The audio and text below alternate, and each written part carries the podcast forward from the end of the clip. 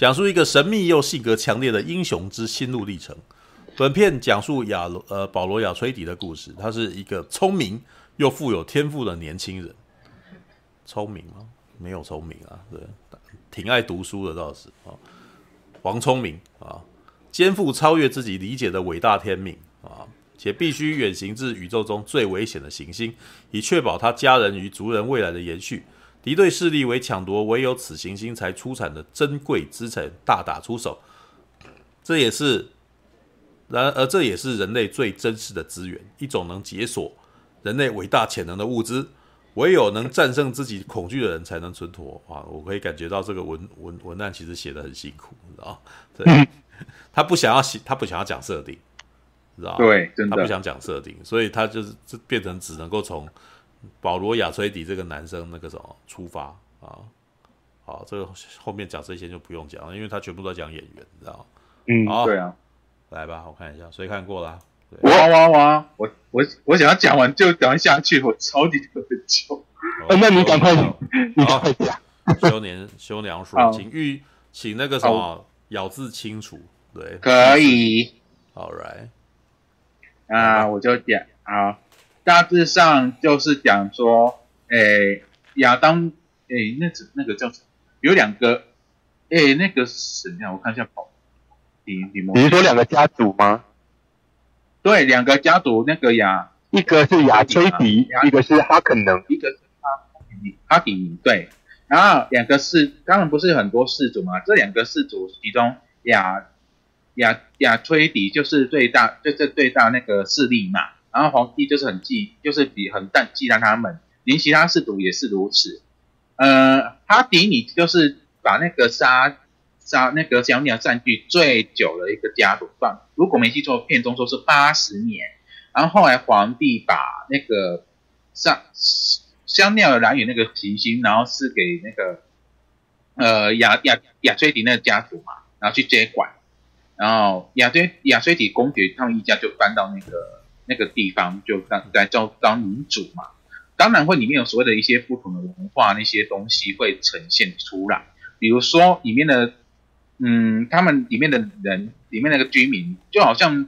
呃，有如说，那个他会就把那个沙普当做是当做是神来崇拜一种信仰。我觉得这种就是一种不同角度。他们眼中一开始，当时看到当地的居民们说，认为说他们是在迷信，认为说是皇帝的真言是在给他操弄去操弄他们去洗脑。可是，在他们眼中，就是从后面接触的那些大臣们，或是一些后来那些。呃，当地的战士们，尤其是那个提哈吧，如果没记错，那那女生名字哈，呃，然后他们的表现的出来那种气势，就是他们就是坚定说，他们就是把提摩西就是演的那保罗，那个公爵的那个他那个亚嗯亚崔亚崔迪那个下一下一任那个当家嘛，对不对？他把他们当做是的救世主来看待。这种方面就已经是不同层面的去解解读，人家会认为说，哎，一开始他们那个亚崔佛那些那些人都会认为说，哎，认为说他们是那些人的当地人，只是把他一直喊着说啊，那个是救世主，救世主，就喊着喊着的时候，他们就觉得说，这种可能就是那个公爵夫人那个他他的老师，那个有时是皇帝当那真言师里面的那圣人，呃，他的去操控，去他们用他的用那种他的能力去操控。来去操控当地人，来去当他们洗脑，当做是这种崇拜，然后把那个保罗当做是一种救世主感觉。因为我真的看起来，真的他们只是，或许是认为说他们是以外人眼中是商人说认为说他们是在迷信啊，说什么在呃迷上一种预言啊，不是，他们就是用行动来证明说他们的信仰是可能是可行的。然后连接上保罗不是在做梦做梦吗？所以簇兄那时候做标题的时候就。看的时候，哎，你那你的标题，我觉得看了会心一笑，真的是如你所说的，当你在空中。可是这种梦梦，我觉得，呃，别人有点梦幻，有点写，有点那个，就是把它当做预言，我觉得蛮蛮有趣的，就是预知梦。这种感觉就是让人家觉得说暗藏一个伏笔，他那种闪一闪画一闪的画面，然后去给他去按来，然后给观众说可能会发生，又可能不会发生的感觉。因为毕竟是一个梦嘛，谁能知道说这东西是不是真的？等到你说知道说哦，原来他是他妈妈是一个很强大的真言师，也是会用操纵语言来去操纵人家的意识的那种人，你就会知道说，这可能他的梦不可能实现。然后他与那些所在一脑海中闪的画面，可能都是真的。我觉得这个很有，比起这些，我觉得他一些呃，不好意思，我可能要讲一些，比如说他争夺的地方，我就感觉很像，比如说香料嘛。皇，我觉得皇帝真的，他很明显就是所谓的不一样放任，说亚崔佛家族去掌管那个香料之地之后，就就是要引起一个战争，因为毕竟哈迪呢一定会去给他去侵略嘛，结果一一触即发就来。我觉得圣战这个战争无法避免，就好像说我们都知道说中东的嗯，只有那些那些国那些国家都只会想争取，要不然就是巴基斯坦这种这种领土，嗯、呃、嗯。呃那些有各种种族都会去争列争夺嘛，这种情况就跟我们拿到现实上也很像，但是就是无法避免，无法无不可无法避免的，就是说这个战争是必然会发生的，因为你没办法去说你什么时候会会去预料说它什么时候发生，你顶多只能只能给它延后嘛，或是让它去提早嘛，这种状况就跟我们现实没什么样，只是他换个物东西来去去表达嘛。他很多东西其实讲我们那些历史过去发生的一些斗争都很像，我觉得这些都其实都也是算是一种现实的讽刺的感觉。呃，另外我想要说，汉斯季默的那个音乐哦，真的有点从大荧幕来看，大家真的有一种压迫感觉，你随时都会觉得感觉说，无论是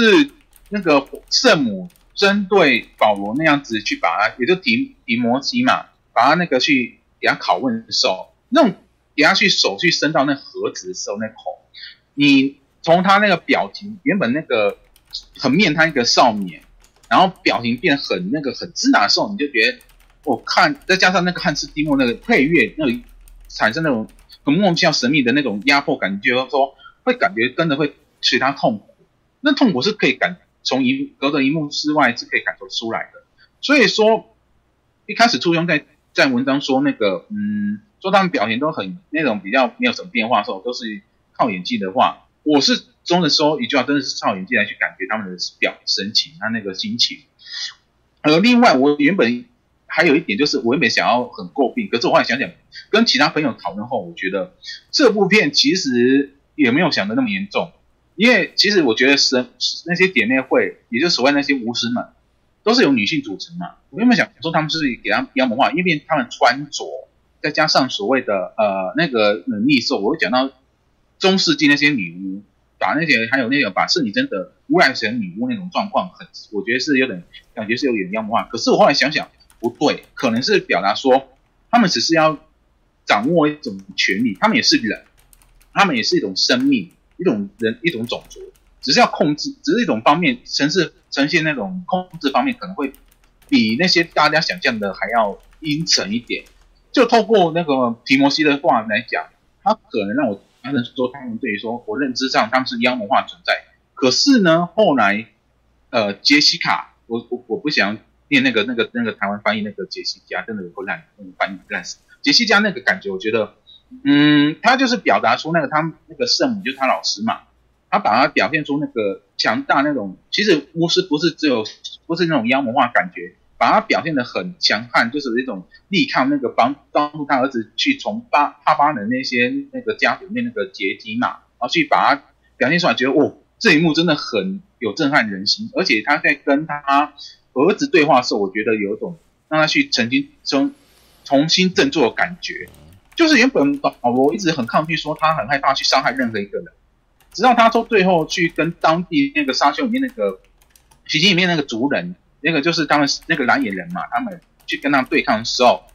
我觉得他就是正式把那个他软弱一面把它放下了，化为是真的勇敢去对于说，嗯，把那个有一些那个的阻碍，然后一些不可取的东西把它抛弃掉，再也不要去做那个软弱自己，跟他跟他软弱的一面把它抛弃。你看他跟乔起部落，你那时候在打的时候就知道他已经有一点。想要放过人家，感觉就是他已经表现出他的软弱一面，他没有真正可以胜任为呃亚崔呃我是下一任亚亚崔迪下一任公爵那个的职位，家族的那个位置。我觉得这方面他的成长是大家可以去从他最后和最后那一战那个去跟人家直接去厮杀那个敌人，那个当地那个蓝眼人兽，就很明显就是他已经证明他成长了。我觉得这点真的很可取可点，因为毕竟我们都看到是保罗一路都很软弱，被人家去保护嘛，连那最后那个要去跟那个结界的时候，也是靠他妈妈大部分去完成嘛，对不对？妈妈还去向他妈妈还去向他说：“你真的还是最后还是靠我去完成，不是吗？”就是有这种暗示的时候，我觉得他就表现出来懦弱，历史上我们想说他是很懦弱的人，他好像无法胜任的感觉，他怎么可能会到最后如那个他在。呃，脑海中画面一闪，那种画面呢，成为一个可以胜任说要让要让所有种族都一起共存下去那种的那种那个共主呢？他怎么可以做到呢？到底怎么做到？大家都我一直都怀疑，直到说哦，最后一幕那个剧勇敢对抗说，就那个蓝眼兽把那个最后一幕原本要把它放过的时候，但是人家说在我们这个组里面，没只有厮杀才是最后最后选择的时候，我就台台剧醒悟说。他还是要跨过那个门槛，跨过那个害怕的一面，害跨过说他很害怕彰显那个那个事情，所以他勇敢去对抗自己，也把那个尊重那个该主的荣耀，把他去把那个对方去把他杀掉，所以那个杀对他来杀不是一种罪，反而是一种把他心理跨越的一种成长的一个养分。我觉得以上就是我对于说，呃，提摩西他这样子诠释保罗那种从软弱。变得勇敢的人之后的那种心路历程，呃，其他那种我讲那些，比如说香料比喻神、石油或是巴基斯坦那种东西，只是我觉得可能是我个人的看法，不知道大家是怎么想？谢谢。嗯，我觉得其实修哥还不错，就是你有去读到里面的一些可能角色成长。其实这部片确实是需要观众这样子去阅读每一个角色的，对啊。嗯，哎那那那就换我讲了，肖哥讲完了是吗.对啊，讲啊，对啊，我因为我写那时候写完影评，我我认为这部片可能对于台湾观众来说太硬了。你要去阅读观众的，哎，你要去阅读演员的表情，你要去思考他们在讲什么，就是这可能很多台湾观众不习惯做这件事情。结果修娘，哎，我刚刚是不是叫错了？修娘就跑来留言说，没有，他觉得他看得很，他觉得看得很享受，因为可以去。自己去做解读，诶，这就代表哇，我们都已经，我们都已经不是一般观众了，我们已经开始会去阅阅读电影这件事情了。对啊，好，那沙丘其实，呃，我是在大概前年，我知道他要被拍的时候，我就想说，好，既然沙丘是一个科幻经典，那我就把原著小说拿来看看，这样。嗯，对，那沙丘的原作者他法兰克·赫伯特。其实原本是一个搞，他不是学科学的哦，也不是学文学的哦，他原本是搞新闻的。然后他因为要帮奥勒冈沙丘国家公园处理那个沙漠化问题，哎，出哥你的那个键盘声有点大。哦，好。对，他原本是要写一个关于哦，嗯，原本想要写关于沙漠化跟绿化工程的文章，他去查资料做研究，然后他越研究就越觉得说他很被。沙漠化这件事情给吸引，所以他呢就觉得说，OK，这个报道我不写了，我要自己写一个科幻故事。对，后来据说那篇他应该要交的沙沙丘的文章，就初稿了将近五十年这样子，还是一直都没交。总之，他原本是要写，因为类似那种社论报道，后来就变成变成说去写小说。好，对，那小说的故事在讲什么？其实刚刚说哥有大概讲一下。就是讲说，主要是在讲两个家族的争斗啊。亚推迪家族是好人的家族，他们某一天接到皇上的命令说：“哎，你要去接管沙丘这个星球。”然后电影的一开始你就会发现，那个或是故事的一开始，不管你看小说还是电影都好，就是故事一开始啊，男主角保罗的爸爸啊，雷托公爵，他就会发现说：“哎，雷托公爵他。”好忧郁，而且整个家族所有的人都很忧郁，包括里面的一些什么文武官啊、军事啊，都觉得大事不妙。为什么呢？因为沙丘星球是他们的死对头哈可能家族接管的，然后他们上面可以产香料，那个香料是银河里面超级重要的资源，所以呢，他可能家族用沙丘的香料赚了很多很多钱。好，那今天皇帝下令说，哎，你去把他的摇摇钱树接管，这是什么意思呢？就是就是要让故意要让你们两个家族发生正面冲突嘛，因为亚崔迪家族是好人家族，德高望重，对不对？然后呃，这个皇帝就觉得受到威胁啊，那就想说好，就用这个让你们两个家族鹬蚌相争这样子。皇帝想要渔翁得利，啊，故事背景就是这样。然后，呃，就讲说他们到那边去，然后真的中了暗算了。啊，亚崔迪家族几乎整个全部都覆灭，啊，只剩下男主角保罗跟妈妈，他们要一起逃进沙漠里面，向沙沙丘里面沙漠的土著求助，想办法要复仇。其实小说的整个第一部是讲这样的一个故事，对。然后，呃，我必须告诉各位说，我看小说，我觉得小说好看的点是什么？啊，首先我觉得小说好看的点，你单从情节上来讲。小说好看的点是在于说，它里面很细腻的去描写那种人政治斗争，还有人与人的呃争斗，跟他们的这种心机算计。例如说，他们会讲说，一个呃家，那些皇室家族，他们接接收新的封邑的时候，他们刚到沙丘星球的时候，他们要跟当地的一些，例如说商人啊，或者当地的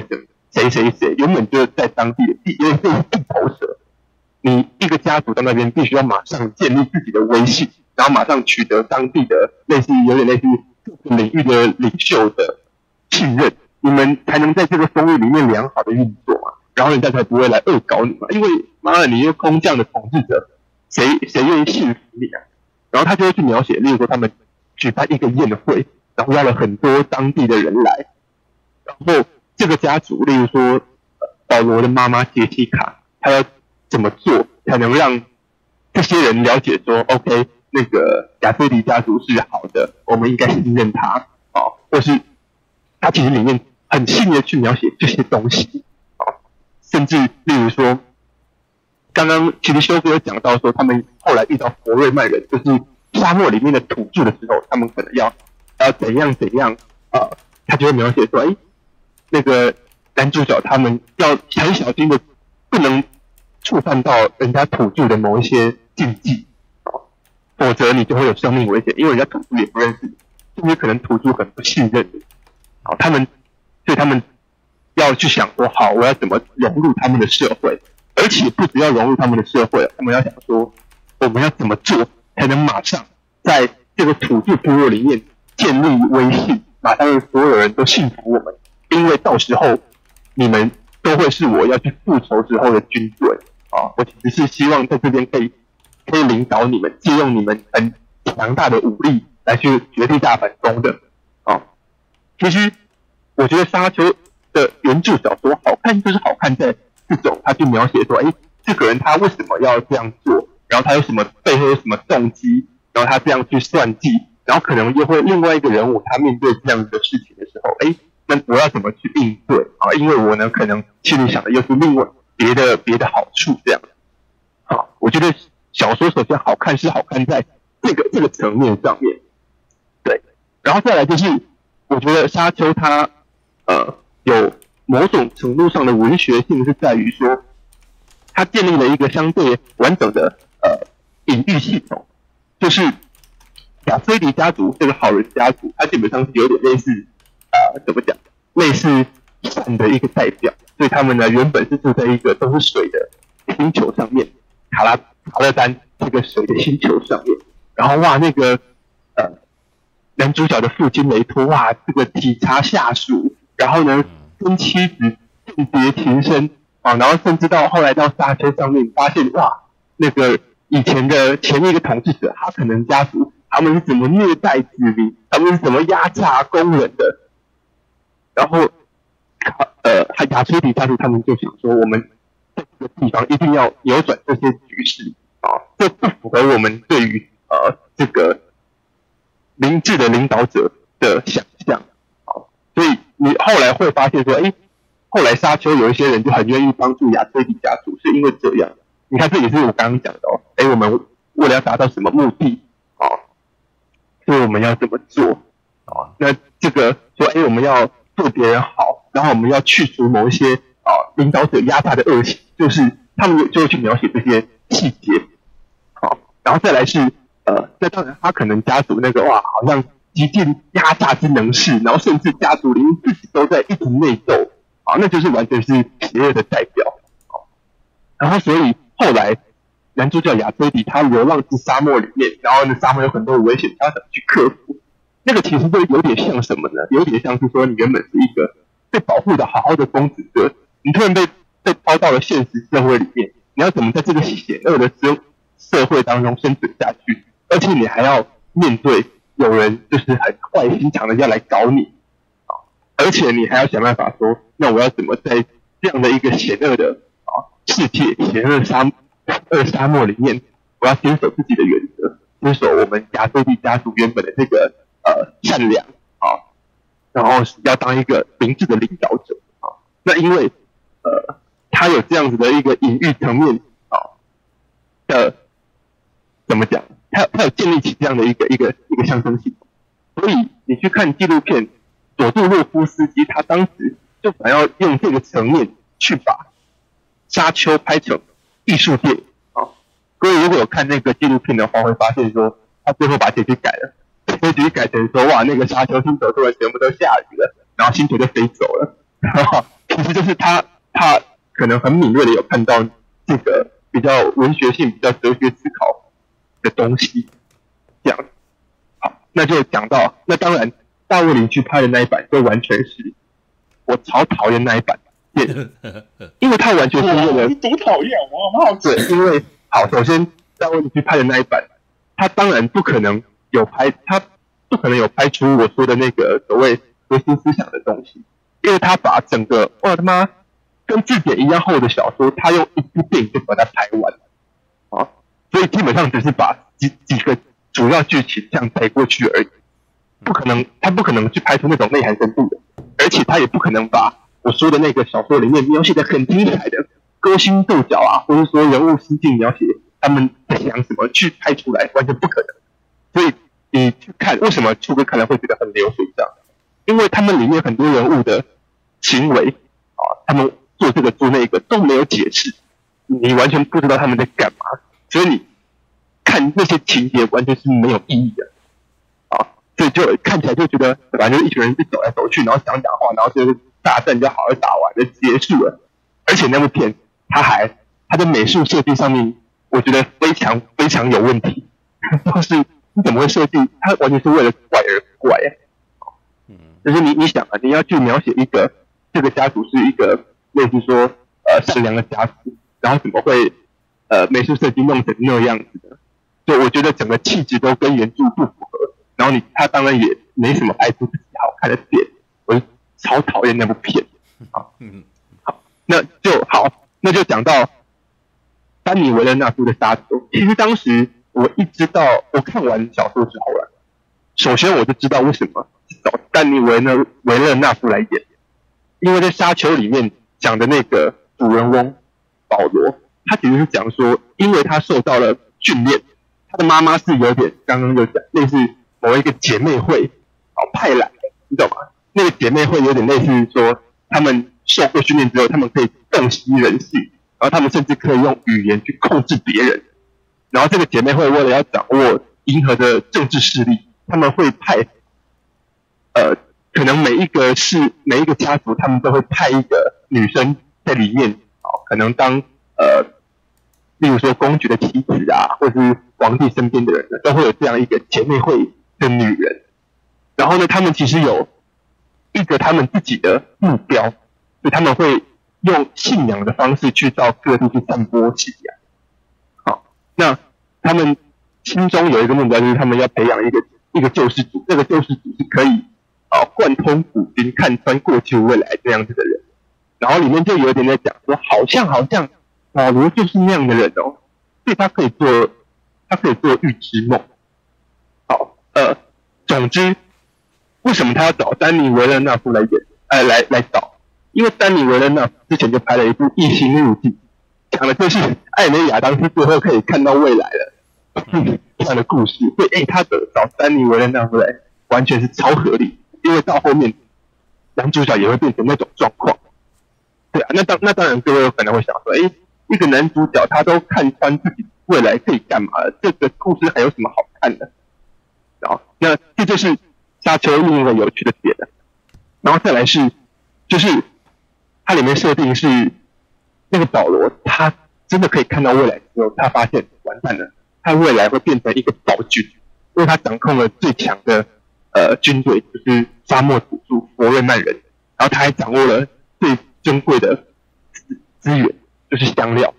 然后他看到的未来是，他用这样的优势，然后呢征服宇宙，变成一个很残暴的呃的君王，然后呢会到处屠杀人民这样。所以到小说的后半段讲的就是他除了要一边啊、越来越巩固自己在佛瑞曼人里面的领导地位之余，他还必须要很小心自己的每一个动作、每一个指令。因为他不希望 自己变成一个受到盲目崇拜的领袖，他不希望呃自己，然后他不希望自己会太过得意忘形，好，然后变成一个好像不知没有呃没有分寸的领导者。所以在小说的后半段一直在讲说，他要思考怎么样成为一个好的合格的领导者。这就要提到提摩西夏勒梅。我后来想，他找提摩西夏勒梅来演，真是太妙了。因为提摩西·夏勒梅之前拍过另外一部 Netflix 的电影，叫做《国王》，国王就完全是在讲说提摩西·夏勒梅他要当一个很英明的君主，然后他呢要哇这个跟可以知人知人善任啊，然后他不会冲动行事，甚至他呢要减少战争的伤亡，他当呃一个呃很他他理想中的国王，而不是像他爸那样子好像很昏庸。对，你看。基本上，《异星入侵》跟《国王》就是这个导演跟跟演员的履历，知道吗？嗯，对。好，那讲到《沙丘》这部片啊，当然，《沙丘》首先它最大的卖点是它的视觉，就它的视觉做的真的是非常非常壮阔。但你维勒纳说他很常会在拍大远景的时候，然后去借由，例如说主体的渺小，就看到小小的一个人，然后去衬托，例如说可能很庞大的呃景色啊，或者很庞大的。呃，太空船之类的，所以这样子的画面，你在 IMAX 屏幕上面看，就绝对是一个视觉享受。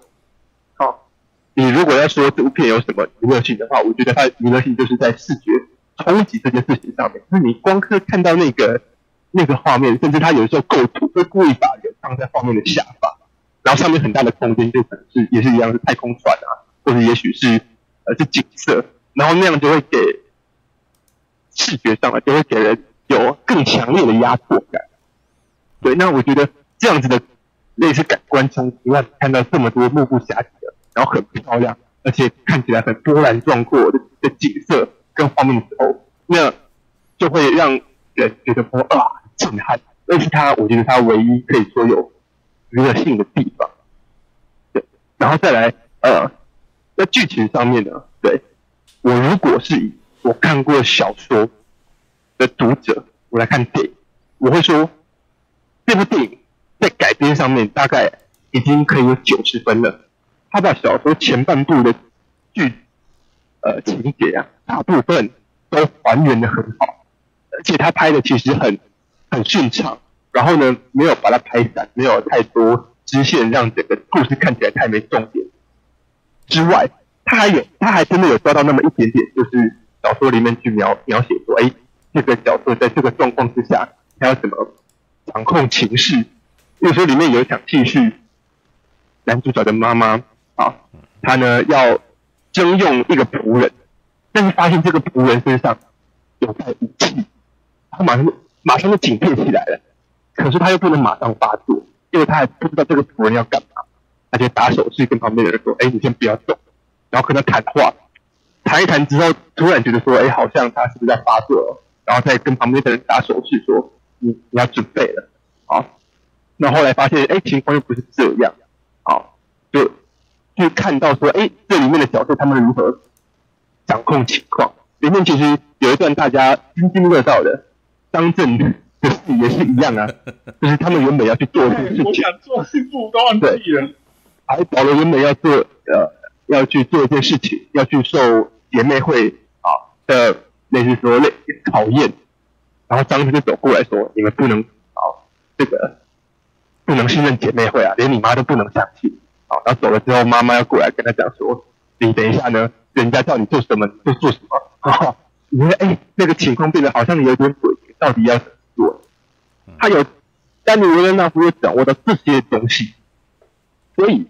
我作为一个小说读者，我完全知道他们在干嘛。我就觉得说，哎，你其实拍的还不错，你又把重点都拍出来了，而且你有留，例如说你会让演员表演，你会拍他们的表情，或是你用那个很美的画面去营造某种氛围。好，例如说有一呃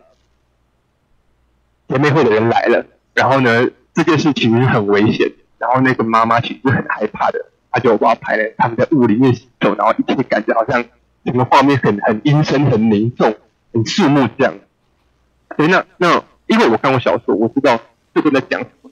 所以我去读的时候，我会发现说，哎，你真的有认真的去留空间给演员去表演，说他们在思考，或者说他们呢已经在布局了，然后他们接下来什么动作，为什么要这样做？啊，或者说这个可能很难用。画面去传达出来的一个局情势的紧张，但他用氛围去把它做到了。我觉得说，哎，以改编的角度来讲，做的还真不错。嗯，好，可是，可是我退一步来想，这部片如果给台湾的观众来看的话，应该会很难进入。啊，为什么呢？因为就像我刚刚讲的，它里面有太多呃人物的思考。跟人物他们做行动之前的布局，然后这些在在电影里面都是让演员去做，甚至有时候可能还不是这些东西，可能还是在描绘一个角色他的心境。比如说他爸爸接到我要去呃我要去接收沙丘星球了，他爸爸非常非常的忧郁，然后甚至他爸爸知道说这场政治斗争里面我已经性命难保了啊，因为这是一个这是一个陷阱啊，这是一个 trap 这样。就他很忧郁，他会放很多很多的时间去拍那个爸爸很忧郁的感觉，然后身边的人也全部都知道大事不妙，这是需要去阅读呃演员表演的一部电影，好、所以我觉得这对于一般观众来讲非常不友善，就是嗯，你不是用你不是用讲的，那很多他已经看习惯动作爽片，或者说讲的很清楚的那种片的时候，一般观众就已经完全不知道你在干嘛了。然后再来是，呃，因为他不是用讲的，所以有的时候，就算有那么一点点耐心去读的人，他也不见得真的读得懂，对啊。例如说，刚修哥提到的，他们跑到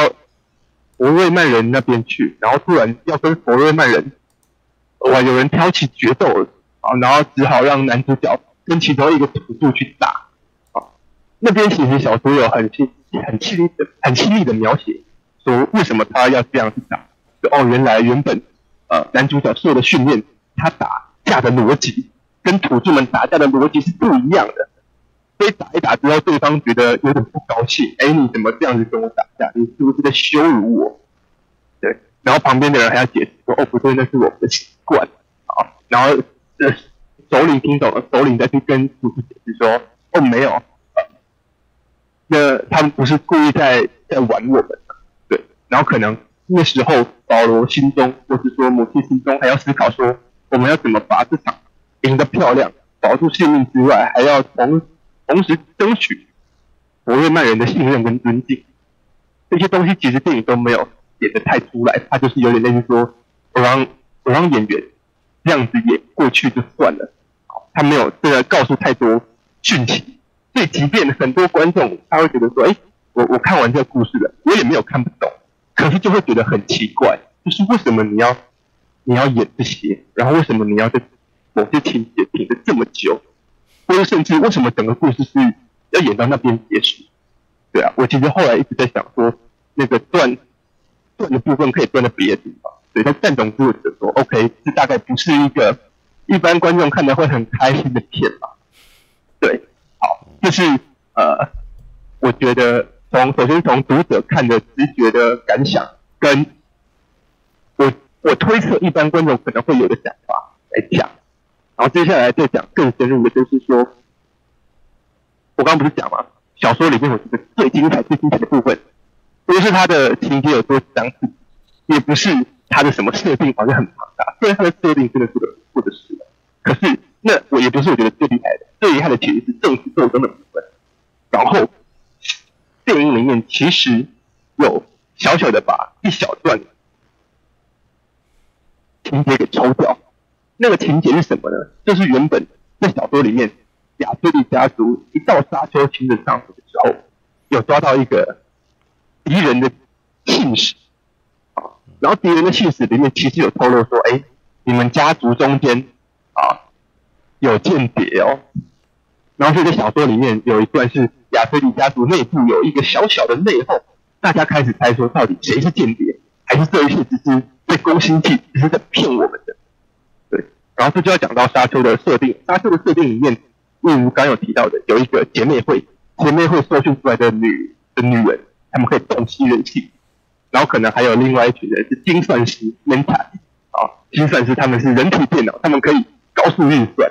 然后甚至。张震演的那个角色，他也是有来历的。哇，他原本是某一个机构出来的，然后那个机构出来的人，因为他们他们的额头上有一个小小的呃一个装置，所以呢，这些人是不可能会背叛主的。然后小说里面就会描写说，这些人互相等于猜忌对方。哎，一个人体测谎机跟一个人体计算机，他们两个在互相试探对方，然后互相猜疑的时候，这个不好看吗？或者是说，一个人他呢要怎么面对人体测谎机，然后避开他的呃避开他的侦测，然后呢让对方不会怀疑你。这些东西其实是小说的前半段，我觉得还很精彩的的部分。那电影当然为了时长的关系，它必须抽掉了。它现在已经时长是三个小时了。好，然后这就要讲到说，我觉得呃你会看到很多人在提说，哇，什么沙丘是呃沙丘是神。神作啊，然后沙丘是什么本世纪的什么什么什么什么？对，我觉得，我觉得，你看哦，如果今天沙丘它呢是把中间那一段亚瑟迪家族啊，就是主角这这群人他们小小的内讧放进去，然后把结尾都在 OK，最后整个敌人真的攻过来了，然后亚瑟迪家族整个陷落，整个就是失守，然后男主角他们只能被被迫。逃亡，这样逃进沙漠里面，一直断在这边。其实那是一个停在高潮点的选择，然后整部戏的那个三幕也挺完整的，起承转合，这样。好，当然这样子的话，第二集就会可能就会有点无聊的，但就不管。以第一集来讲，我觉得那样是一个比较好的选择。可是《沙丘》这部电影，丹尼维伦纳夫选择是把最精彩的。啊、呃，我们世俗上来讲，最高潮的一个战争场面，基本上是放在电影的正中间，你知道吗？所以在最最中间高潮的时候，然后到后面又又迂回平缓，就变成又开始在演剧情，然后开始在看演员表演的时候，哦，我我认为一般观众会难懂，可能一部分会难懂在他们不了解为什么这部电影要这样子走，你为什么中间这么。战争场面这么嗨，然后最后又突然变得好像又变得没那么刺激了，然后最后的结局居然是最后的 boss fight，居然是两个人在在拿刀打架这样，居然中间可是给我的是战争场面的，哇，那个很多那个战船爆炸的很好看，对，所以我觉得这一片另外一个可能对于一般观众来说看完之后会很疑惑的，就在于它的它的结构，啊，就是说它其实。不完全是符合娱乐电影的那个那个结构，就是好像最大的场面是放在最后面这样。对，所以呃，我觉得如果你是一个喜欢看大场面、喜欢看热闹的，然后看那种很很澎湃刺激的东西的话，大家都绝对不会不会是适合这样的观众。那反而如果是你喜欢看演员表演，甚至你对于某些科幻设定很有兴趣，你想要进去。读这些东西，同时感受丹尼维勒纳夫给你的很浩大的场面跟呃很很强的一些气氛的东西的话，这本来才是沙丘的呃目标观众，懂吗？其实我觉得，嗯，丹尼维勒纳夫的目标观众一直都是这些人，包括他的《隐秘杀手二零四九》，也不是看什么复制人大战的，是看这个男主角 K 他在慢慢发现，嗯，真相的过程当中，他的心境变化，然后呢，他如何查案的过程当中，他越来越质疑自己的存在这件事情，甚至异形入境也是，他在讲的是他们去发现外星人的语言这件事情，然后对于女主角自己的心境变化，对，然后只是我觉得很神奇的就是，哎，沙丘卖的超好的耶，他在第一天。就是，甚至是可能到今天星期六，像第三天了，他的你去看 IMAX 厅，台北的 IMAX 厅几乎都是满的，对啊，所以呃，如果到时候出一般观众出来的评价是觉得说沙丘没有这么厉害，我也完全可以理解，对啊，但是那如果你还没看的话，那你这样听，你大概就知道说这部片适不适合你了。所以我觉得，呃，这是我对于。他这个想法吧，他其实很专属 for 某种人，也许是 for 我们，啊，也许是 for 喜欢科幻或者说喜欢看剧情片的观众，甚至那剧情片还不是说是诺兰那种很峰回路转的剧情片，是你要你喜欢去感受那个气氛，你喜欢去阅读这件事情，对。那唯一对于这片小小的意见，就是刚刚周哥提到的翻译，这样子就是。因为他要配合沙丘繁体译本的翻译嘛，最近不是有新出版嘛？对啊，对啊。这边奉劝各位，如果你有兴趣想要读小说的话，先买第一本就好了。就是第一本它就跟字典一样厚了。然后你先看第一本啊，你看第一本，如果你觉得看了第一本你超喜欢，你想要再看下去，你再看下去。因为沙丘那本书其实很不容易读，我。我读《沙丘》是一个很，我觉得很神奇的经验。我通常看小说，我喜欢一口气看完。比如说一段时间，我很集中的去看这本书，把它看完。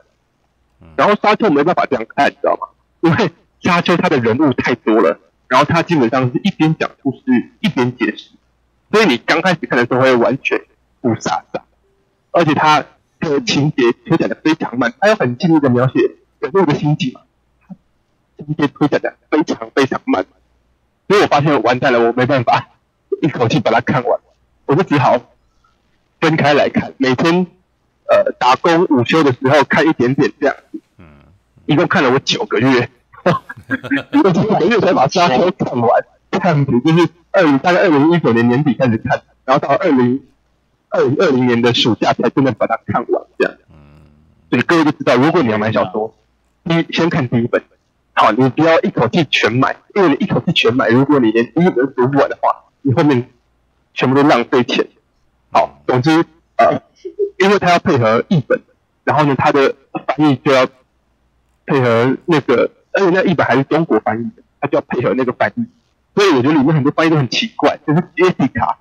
就是叫杰西卡啊，什么杰西加呢？对，然后张震演的那个角色，因为有音，我们看。旧版他是翻越，对不对？嗯。你新版硬要翻游音，游音读起来就很就很拗口啊，对不对？就就越嘛，对，不对？而且你你看哦，张震演越，张震岳不是还听得懂吗？靠北，不要笑，我放人讲。对啊，所以所以总之，其实我对于沙丘的看法，你要说沙丘好看，我觉得确实好看；你要说沙丘适合大家看，我觉得也不太适合。你要说沙丘真的有神到某种程度，我也觉得这样看完，他可能还有更好的选择，所以我也不会说他真的有太神到哪里去这样。对啊，这是我的沙丘的想法。嗯，OK，哎，神妖，我我或许我为什么我我在想一想，你刚才说那个观众体验，还有我自己为什么我觉得我看完没有看原作之下，为什么我看得很享受？因为毕竟真的是用眼神，嗯、他们用整体去表达那个心境的时候，我就想到一部片。无声，他们都很多是靠着演员的手，我这边看不懂手语，然后这边不看字幕话，我都从他们眼神去或是他们表情去表达他们心境，因为毕竟他们是演，嗯、呃，很多是聋聋哑人聋哑人士嘛，所以我可能是因为听过这些看这些听障人士或是这些身障人士的这些这些片，表达手语的片，我才去融入去说更去去读那些呃演员神情表达的意境，看他们变化，所以我也许是我接触。很多我我那个我自己电影宣传工作，我去有时候会强迫自己去看片的时候，我也有这种去多多观察演演那些演演员的一些神情啊，为什么他会他神神情变化是什么暗示什么？我也有时候会留意一下。反正这些让我去帮助说，去观察说，这有很有帮助。像那些沙丘那些的演员，嗯、我就说为什么说他们是很像呃，反正我以前那些乐啊，一脸很像一号表情或者面瘫一点，但是等到他们用他们神情去演演去表达他们的痛苦和那些神情话，比如说提摩西那个考考验，就对于说去圣母考验就是很明显的例子。所以说，嗯，嗯，我想也是因为我看过无声之后，然后去已经习惯那种。没有去用台词讲话的，然后去用身体来去表达他们心情和成长的话，这些都是我去可以对到说我去看沙丘分享做的吧。哦，是对，但我必须说，呃，无声其实还是比沙丘好走，因为无声其实它的剧情主轴很明显，就是有一个坏人嘛，然后他们要去查真相嘛，然后有一个女孩很可怜要把她救出来嘛。我觉得沙丘可能会会更难走的是，你很多时候不知道他们在干嘛，例如说。那个圣母为什么要来测试他？这这是什么意思呢？而甚至很多人连连那个姐妹会去看都还不清楚的时候，你就会觉得那一段很奇怪。对啊。因为那一段你从你如果单看这部电影，然后单从戏剧结构上面讲的话，那一段拿掉一点影响都没有。对，这可能是例如说，呃，我们看小说，我们就知道说，哦，那是因为他们其实是来测试说，那个男主角是不是他们心中的救世主，而且那个救世主其实还是。还是偷跑的，知道吗？其实不应该是他，只是他妈妈做了某些选择，变成是他。所以那个圣母来测试他的时候，还非常非常的心有点看不起他，就是说不是你啊，他们不喜欢保罗。对，那些东西，其实是你如果没有看过小说的话，你是要去看他们的表演的，你可能就可以看出，哎，那个母亲很很害怕，然后那个圣母的提防戒备心很强，他他。对于保罗的敌意很深，这样，对啊，所以我觉得，哎，啊，可能还真的是有一点点门槛的，我必须这样说。哦，这这部片一定有门槛的啊。对啊，真的啊，一定要看小说啊，听你就讲一定要看小说啊。就即使是看影集好了，《权力的游戏》的门槛也挺高的。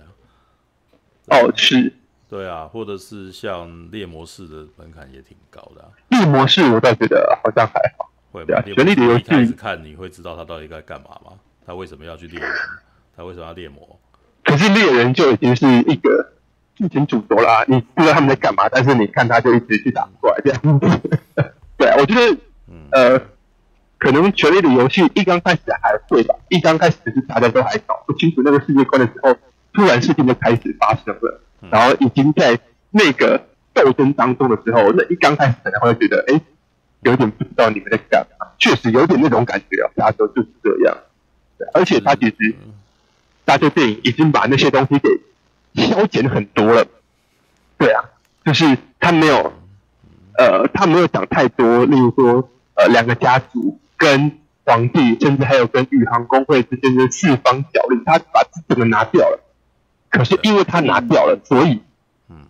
他一句话带过的时候，很多观众可能一时还没。介绍，你知道吗？我带我带女生去看，她就是去看提摩西夏勒梅，对的，她对于这部电影很心满意足嘛，因为 IMAX 上面那个提摩西夏勒梅的脸很大嘛，对不对？还给你脱衣服这样露出他白白嫩嫩的身体的时候，对，连我也觉得哇，好帅哦，这样子，对。可是他出来就问我说，哎，他们到底为什么要战争啊？这样完全没有 get 到剧情。因为他只是一句话带过，对啊，所以你看，这也是观众需要去认真听他们的每一个对白。我我倒是觉得观众其实不会需要知道这个。对啊，我觉得好，咱们讲完了。对，嗯，讲完了。作结，对。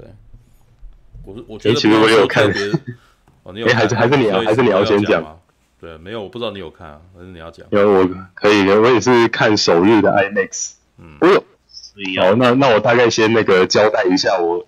看这部片是以什么样的状态去看的。就是我我没有我没有看过原著小说，然后我也没有看那个大卫林区版本的那个《沙丘魔堡》。嗯，然后我我唯一就是入坑这个 IP，就是从那个半瓶醋做的那支影评影片，跟那个立方做的好几支那个推坑的影片，就是全部都补完了之后，然后哎也看了预告。就就去，对，就是以我吸收了这些这些东西之后去看这部片的状态这样子。嗯，对。然后因为因为这个导演过去作品的关系啊，在看之前我是已经预设我大概是看完会爱死的那一种人。觉得其实这个导演的每一部片，好像除了那个烈火焚身吧，烈烈火烈火焚身以外，其他的我都有看，然后我都很喜欢这样子。对，然后也。然后因为《银翼杀手二零四九》之后，我就非常期待这个导演到底会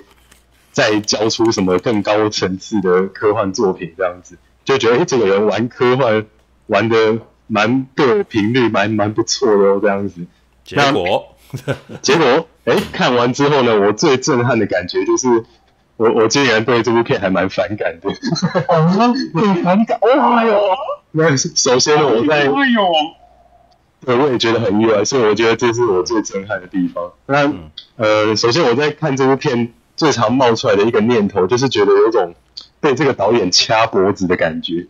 然后有很很多东西都我觉得都秀得太过用力了，尤其是在那个世界观的塑造比用力还更用力，然后加上那个汉斯季默的音乐又更加的暴力，然后仿佛我刚刚仿佛好像很害怕观众说感觉不到这部片的震撼。所以要一直呃强制的喂食给你那些草草的配乐这样子。欸、那本来以为你会喜欢的，你不是很喜欢音效吗？对，我想你会喜欢。因为我觉得他他这一次的配乐是在强迫我要鸡皮疙瘩。所以如果他如果他他是走那种像《银翼杀手二零四九》那种，我觉得是一个比较优美，然后然后呃有一点呃有点，我其实我觉得《银翼杀手二零四九》的气氛给的是很谦虚的。但这部片给的，我觉得有点像是那个路上那种排气管很大声的那种 那种车子或摩托车，因为嘣很大声，你开过去，然后可能还停在路边，然后摇下车，说：“哎，你要不要看我车子里有什么东西啊？然后我里面有很多厉害的东西哦。”那我就想说：“妈的，你那个排气管那么吵，我我已经我我已经，所以我已经对你产生这样子的反感了。”那。那你车子里有什么东西？我其实也不是很有兴趣这样子，所以我觉得他这这部片的那个气场是，我觉得他是有点在强迫我要鸡皮疙瘩，而不是自然而然的让我觉得很佩服他的那种鸡皮疙瘩。而且每每次那个配乐里的那个人类的叫声一出来，我都会不自觉的爆笑一次。而且以那个他的配乐来说，如果平常有习惯在听各式各样原声带的，其实我觉得。嗯，这次的配乐其实也没有创新到哪里去，它它的每个声音元素的比例上，大多也都是，我觉得是挪用汉斯季默他过去作品玩过的东西，然后把它掺杂在一起这样子。对，像像中间还有一个非常明显，就是蝙蝠侠主题曲的那个旋律，你们你们有印象？就是上诶上个礼拜刚好那个触大聊到还是记得我有讲到那两个单音嘛，对吧？嗯。噔噔，就他在这个片上玩的一模一样。我想说，哇靠！就是你竟然直接把过去的东西直接复制贴上这样。当然哦，这当然当然我这种事情，当然我的不顶不起。对，因为因为上因为上一次那个大年初也吐槽过，发现说汉斯季默有点被看破手脚了这样子。但我觉得在那个这这部片我，我我真的是。百分之百感受到上一次出大奖让我看破手脚是什么意思？嗯，那，那当然我的意思并不是说他这样子做是不好的，而是因为呃前阵子不是那个呃出出大还有立方他们不是有被邀请去一个看抢先看那个几十分钟的特映会，然后就就出大前几个礼拜就有分享说，诶那个有穿插几个那个导演，然后还有那个配乐家访谈，嗯，然后。聊到那个汉字寂寞部分，其实让我还蛮期待他这一次会不会端出新的东西。因为像那个呃，超立方也有在他那支影片里面讲到说，汉字寂寞他，诶，其实初大也有提到，就是汉斯季默他说过去在看科幻片，一直觉得说明明他的设定是在一个异世界，但是却用了人类的乐器，和管弦乐这种东西来来当他的配乐，就是。好像给给他一种不够不够异世界的感觉，那所以所以他在这部片选择一个就就是可能比较那个呃比较通俗的一个声音，就就是诶好像就算就算是外星物种，诶但他们也不是外星物种，他们是人类一部分，就是说不管去哪哪个文明啊。就是对，去哪个文明都会有，对对对，都都会都会有一个，都会有一个，你知道啊，这个声音是从哪里来？就是从我们人体发出来的声音。但是人声这个东西其实也不是多有创意啊，那么多配乐都都都在用人声做，已已经做了很多奇奇怪怪的编排了。那那我觉得他他这一部的人生也没有给我太太多新的那个感觉，所以有有是有一点期待落空这样子。嗯，那他整体给我的感觉是比较接近自嗨的，反而他，也其实他在那个沙丘上映之前推有有先推出一张专辑是，好像是为那个美术设定集吧，嗯，没有概念，对他他有对哦对对对对概念，就是他有先推出一张好像是设定集的概念音乐，然后。后来好像是不知道看谁的文章说他预计会为那个这这部片做三张专辑嘛，一张就是刚刚先先出的那个概念音乐，然后另外一张就是为电影画面所配的那个原声带，就是我们平常听到那种 score，然后好像第三张是好像日本那边要出另外一套美术设定集，然后他又为了那个美术设定集再做一个概念音乐，那我反而。我我自己反而比较喜欢他那个先前推出的那一张那个设定集的概念配乐，觉得那觉得那张听起来比较酷，但我觉得有可能是因为没有配上画面，所以我单听那个，对，所以我单听他做出来的，对我做单听他做出来那些音乐，而且他反而在概念集用，哎，那个设定集用的那个概念音乐还玩得多深道，然后在那个电影本身的配乐。我不知道是因为他真的放的太大声，还是怎样，就是我就我感受不到他的他他有在玩声道这件事情，可能还是有，只是比那个概念配乐还要少，所以我自己感受一下，还是觉得反而那个概念配乐还比他在电影所用的那个配乐还要 还要酷很多这样子。但可能也是因为没有配上画面，所以让我脑袋有更符合自己喜欢的那个视觉想象吧。嗯，好，那那再来就是要提到这个诶必看的这个 IMAX 规格版本的这个这个体验，嗯，啊，那可能可能那个前几个礼拜分享几部片下来，可能观众我刚才大概 get 到，我好像蛮在意这种一幕长宽比的问题。没错，我接下来要讲一幕长宽比的问题。我知道你要说什么呢。没错，他他这部片虽然用了。呃，我我看那个美丽华粉专说是超过，已经是超过一个多小时的 IMAX 比例片段的，就是他他在 IMAX 的荧幕下面看是打满的画面，嗯、对，但是呢，他在没有用 IMAX 摄影机的状态下，他就是用普通的呃商业片的那种二点三九比一的宽荧幕去拍，那、嗯、那其其实因为他已经知道说，我我这一幕要用 IMAX，我要怎么构图哦，我这一幕只是用。一般的摄影机拍，那我是用宽荧幕构图，要怎么去构图？但这部片的问题是，它很多时候呢，都是呃出现在同一场戏，然后它在呃它在同一场戏里面的联系，就出现了这个一下 IMAX，一下又是宽荧幕，一下 IMAX，一下又是宽荧幕的这个比例上的切换，虽然没有像那个。麦可佩那个变形金刚五用的那么夸张，对，但其实对我来说，那个观影体验是是偏干扰的，嗯，因为因为他因为呃，可能可能因为丹尼维奥夫也是很重视视觉的，所以他他可能对长宽比的概念可能已经有自己的一套习惯了。那他过去的电影大多数其实都还是用宽银幕拍，所以。他他在用那个宽银幕上的构图，跟那个用 IMAX 摄影机上的构图，那个视觉感是有落差的。所以他在同一场戏下，在切换这两种比例的时候，其实是有点诡异的，就有点像那个现在这这几代的那个 iPhone，不是可以切换不同的那个变形镜头，就是有什么超广角，有一般的广角，还有一个是那个放大的那个望远镜头。其实，在看这部片的感觉，就有点像是。在那个苹果专卖店又在测试那三颗镜头的，哎，我一下广角，一下一下一下那个望远镜头，一下又一般的、一般的，哎哎，我刚刚是说广角，要一下又变超广角那种感觉，嗯，但呃，所以相相较下，其实虽然说诺兰的 IMAX 电影也是有同一场戏，呃，切换 IMAX 跟那个宽银幕比例的那个问题，但是相较下，诺兰他比较会去做选择，就是他。他他懂得知道说，呃，我我要怎么在观众没有察觉的状态下去切换比例。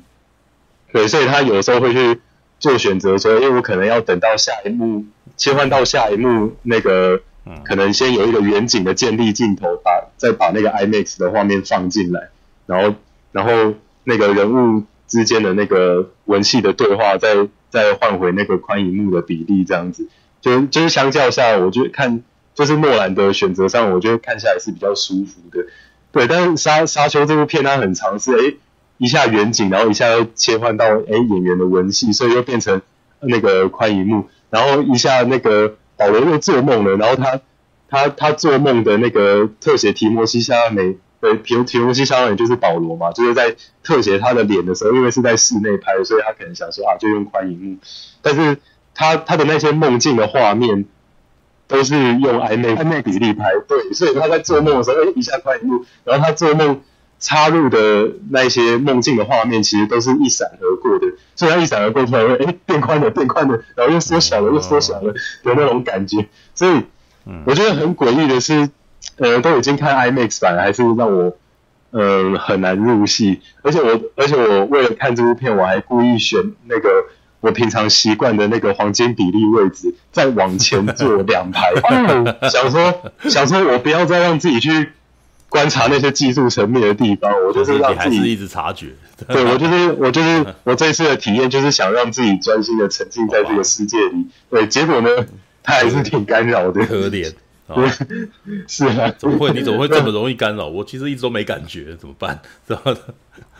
好吧。哇，可能可能可能因为因为上一次上一次也有那个网网友在那个留言区讲说，哎，可能因为我最最近也开始想要自己创作，所以好像会对别人。别的创作者所做的一些选择会特别的在乎这样子吧，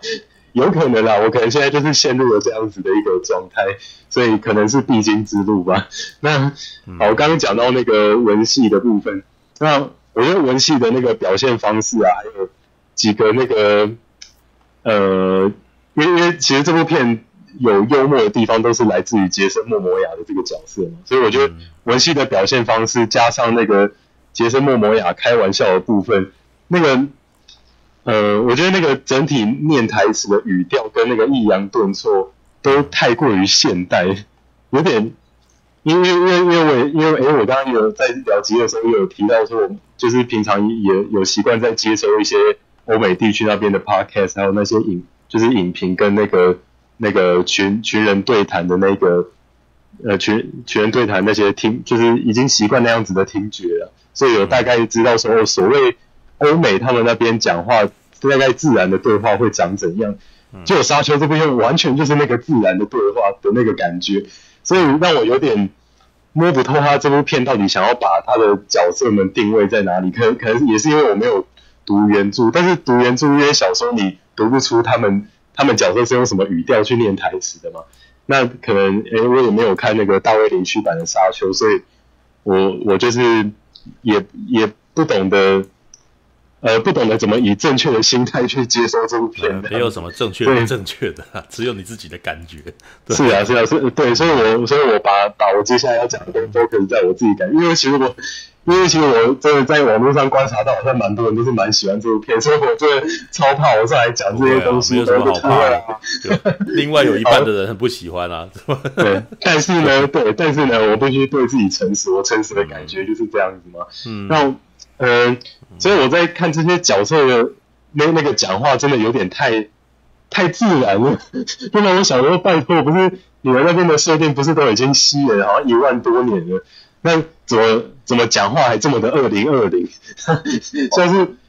呃，可能我有特别注意到这一点，就是像因为我有发现到导演他过去的每一部作品，其实都有帮他每一部片的角色们找到一个。呃，独特专属于那部片的说话语调，像像是呃《银翼杀手二零四九》啊，可能有前一部二零，呃有前一部那个二零一九，就是原版的《银翼杀手》已经有给他一个参考，就是诶他们那个世界观下，所有人讲话都是语调都是平稳的，比较没有带太多的情绪起伏，然后讲话跟讲话之间的那个空白会停顿非常久，嗯，所以他。对，在这样子的设定下，就开始让我觉得，哦，我融入了这个《银翼杀手》的这个沉浸在这个《银翼杀手》的世界里。嗯，对，但然后还有前几部像像是那个休杰克曼跟那个波保保罗戴伦吗？那诶休杰克曼那部跟那个杰克葛伦霍，我忘记那部叫《司法争锋》。对对对，对，司法争锋，因为那部片整部片的气氛是走一个低气压路线，所以所有角色所有角色讲话也是有一点呃。虽然也是有一些情绪强烈的部分，但是是跟那部片的风格是合起来。因为修杰克曼这个角色就是非常的愤怒嘛，所以他不管走到哪里跟人家讲话都是非常急性子，然后用的词汇都是非常尖锐。然后，然后在那个，因为他又是在一个呃小镇小镇底下发生的事情，所以那个小镇所有人讲话也都有一种独特的腔调，有点像那个冰《冰雪暴》《冰雪暴》那时候所有人讲话都都一直。然后有一个语助词，对，一直在那边牙牙牙那种感觉，所以你会觉得说，在看《冰雪暴》，在看那个呃司法尖峰，都会觉得哦，因为他们角色讲话的关系，跟他世界观的设定有符合，背景有符合，所以我完全完完全全的可以融入进他这个世界。但是沙丘就是每个角色讲话都非常的现代，就就是就像是我平常在听 Podcast 会听到的那些人对谈的那那些。的的那种说话方式跟抑扬顿挫，所以让我觉得有一还蛮违和的。那 所以，呃，好好那个对话部分我有点琢磨太多，让我我讲到那个角色设定的部分，我觉得有蛮多那个角角色的设定。所以我必须说，因为前提是因为我没有入戏，所以我必须说这一片很多角色设定那个造型对我来说其实挺爆笑的，让我很难正经的看看待它。所以开头那个呃开开场那个奥斯卡伊萨克他旁边站了一个我忘记那个角色是谁，但他突然翻了一个白眼，哦，那个那个翻白眼让还让我一度觉得觉得他他是不是听到了什么，然后真的在翻白眼这样子，没有那个 这就是啊好吧，这就是对一般人会有的反应，对对，因为因为他就是那个。就翻白眼，事实上是他翻了很久。嗯，没有，因为他翻白眼，就是他他在计算模式，他在运算，他是人形片嘛。对对对，因为因为我后来查一下，因为翻了很久，怎么一直一直没有把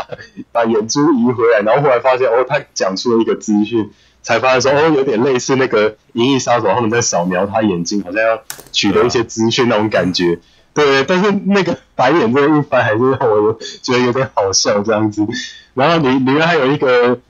还有一个长得像蜘蛛的那个怪物，然后脚是人手的形状，就也也让我觉得有点猎奇这样子。然后还还有还有一个，我不知道是不是人还是外星人，就是他，就他这个人种的眉毛刮得非常干净。然后然后然后那个演员又是前阵子那个，哎哎，你你要帮我补一下，因为我不知道他们为什么。你讲的应该是他可能家族他们那一群人吧？呃，就就是那个。主要角色是前阵子在《自杀突击队》演那个原点人的那个演员嘛，他也是精算师，对哦，然后他可能家族就是一直都是他的设计就是光头，然后然后没有没有，对，他们就是身上没有什么毛发这样子。有些人说你那个二零四，哎呃，哎，所以所以其他其他地方有毛发是吗？没有啊，他那是那是因为亚崔迪家跟他可能家是两个不同的星球。所以他们对啊，所以他要这样去区分，他们的文化完全不同啊。就是他可能他可能家是一个机械家族，就是如果你有看那个一九八四，他更明显，你知道也不是机械家族，他就是基本上就是你你会觉得他好像非常工业化啊，他把很多东西基本上就你像那个什么男爵啊，他本身他是设定成那个什么很胖，所以他其实但是他会在身上装那个飞行器，让自己可以移动自如，然后他身上。呃，一九八四年版的可能就是更更把它更弄得更恶心一点，就是他身上就可能脸上都长那种毒液啊，毒那都会长已经长瘤了，然后旁边的那个呃，就是医生会想办法帮他做那个整整形手术之类的，然后他、嗯、而且他会串养一些那种男童，然后这些男童他会吸他的血，知道就是就是他他是一个非常残暴的人，所以他在他眼中那些那个什么一些为他服务的那些。那些人基本上就好像是不重要的，你知道，所以他就就会一直不断的去。我觉得 一九八四年版的很好笑，他们弄东西丢东西都会丢到旁边一个水沟里面，你知道，然后水沟就是这个，就是都一些那种很很恶心的脏水，然后就会把它丢到里面去，然后就一直这个的特写，你知道？嗯。但是我还蛮喜欢八四年版的那个那一段的，因为八四年版那一段其实是整部里面最有生气的，你知道？他们他们的演戏演的这个是很恐怖，然后演恐怖就是大概其他的部分都死气沉沉的，大概就那一边是非常生动的。嗯，对。那呃，到电影到那个二一就是这个版本啊，沙丘这个版本是把整个画面都变得很苍茫肃穆，所以它基本上的设定没有太大改变，就是。他可能男爵还是还是胖胖的吧，对，然后就还是、嗯、还是还是带着飞行器，但是它升起来的样子看起来比较可怕，就不会像之前那种，它之前那个有点像是小丑，你知道吗？有点像小丑般弹起来，然后那个 对，但是这个是它缓缓爬，缓缓升起来，就像个恶魔一样慢慢浮起来，你知道？而且拉起来的时候有点刻意的要让你觉得说哇，它就是高你，你知道，它就是比你还要高。然后你你只能够仰望它的那种感觉啊，对，嗯，刚好刚好，嗯嗯嗯，对，因为想要刚好触大 Q Q 到了这个反反派的造型，就是我最后一个想要当当压轴讲的，就就是几个哦，对，我刚刚反正我刚刚那个讲讲的那个眉毛刮得很干净的的的的那个角角色造型，就是其实就就只是想要表表达说里面有很多角色造型设计会让我觉得很好笑这样，嗯，然后然后还有一个是那个。哦，也很类似那个天外奇迹概念的那个，呃，是那诶，在在那个世界里出现的交通工具，到底要称它是太空船吗？还是？呃，你说哦，我知道你说的那个，是他他要去采收香料的机械，他会用一个类似他他会去抓的东西，对，对，去，他会去抓那个地地下的那个，呃，就是地上没有办法飞的那个交通机器。对，我就觉得那个造型超像天外奇迹那个气球房子，因为他应该说他的那个概念啊，所以就也让我觉得好好笑这样子。然后，然后哦，最后就是要讲到那个那个反派，我我忘记他叫什么，就是那个史克斯家家族的那个爸爸，他漂浮起来那个样子，又让我想到美人鱼。对，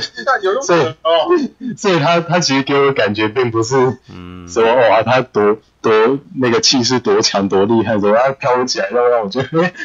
好可爱的美人鱼这样子。所以当那个反派，当那个反派显然完全没有入戏的状态。所以对，对，所以所以我赶快调整自己的心态。当那个反派飘起来之后呢，我就想哦，好，我找我我想要找到一个正确的观看这部电影的方法来看。那就是把它当成靠片来看啊！那你真的应该去看《一九八四》，那才是靠片，好不好？对，那 对，我真的觉得你你讲它是靠片，让我有点难过。妈的，那个你没有看到真正的靠片长什么样，好不好？可能可能可能听你们前面在，人家已经这么认真了，然后你还当它靠片，我真的觉得这我不知道该怎么办，知道吗？因为其实听你们前面在讲那个林区版，让我觉得哦，这这部片会不会带给我更多的乐趣呢？你应该去看林区版啊，那那。Netflix 连 Netflix 连区版真的很很靠啊，嗯，对。好，我这边小小的补充一点，尤其是在小说里面，他可能家族不是工业风，对。可是，在林区，我觉得在林区版里面，他为了要呈现他可能家族他的他对于所有人事物的压榨，他们的邪恶，所以把它建立成林呃工业风，而且刚好也可以跟呃沙丘的这个自然资源，或者是说。亚特迪家族的他们是善良，是看不损的星球去做对比。嗯，嗯然后刚刚呃史博说的那个角色，就是呃他可能家族的精算师。他其实，在小说里面有一个很特殊的设定，就是因为他可能家族里面的人全部是坏人，他们都很怕彼此算计对方。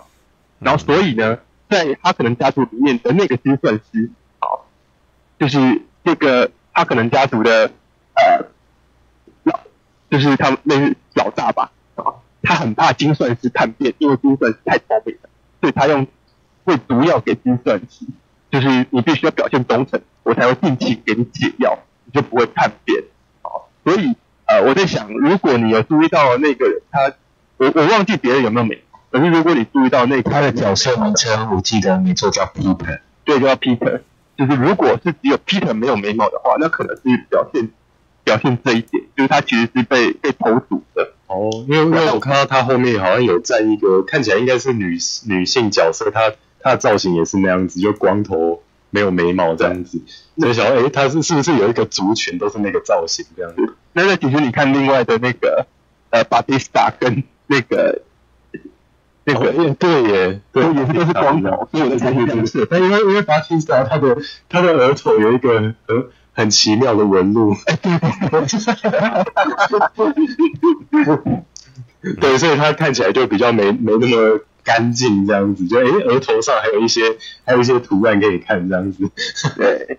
对，然后诶啊，然后我有想到一幕是这个可以，因为想到电影刚上面不要提太多那个预告没有出现的东西。然后从诶，我我想要提一个预告里面有出现一个桥段，是那个提摩西在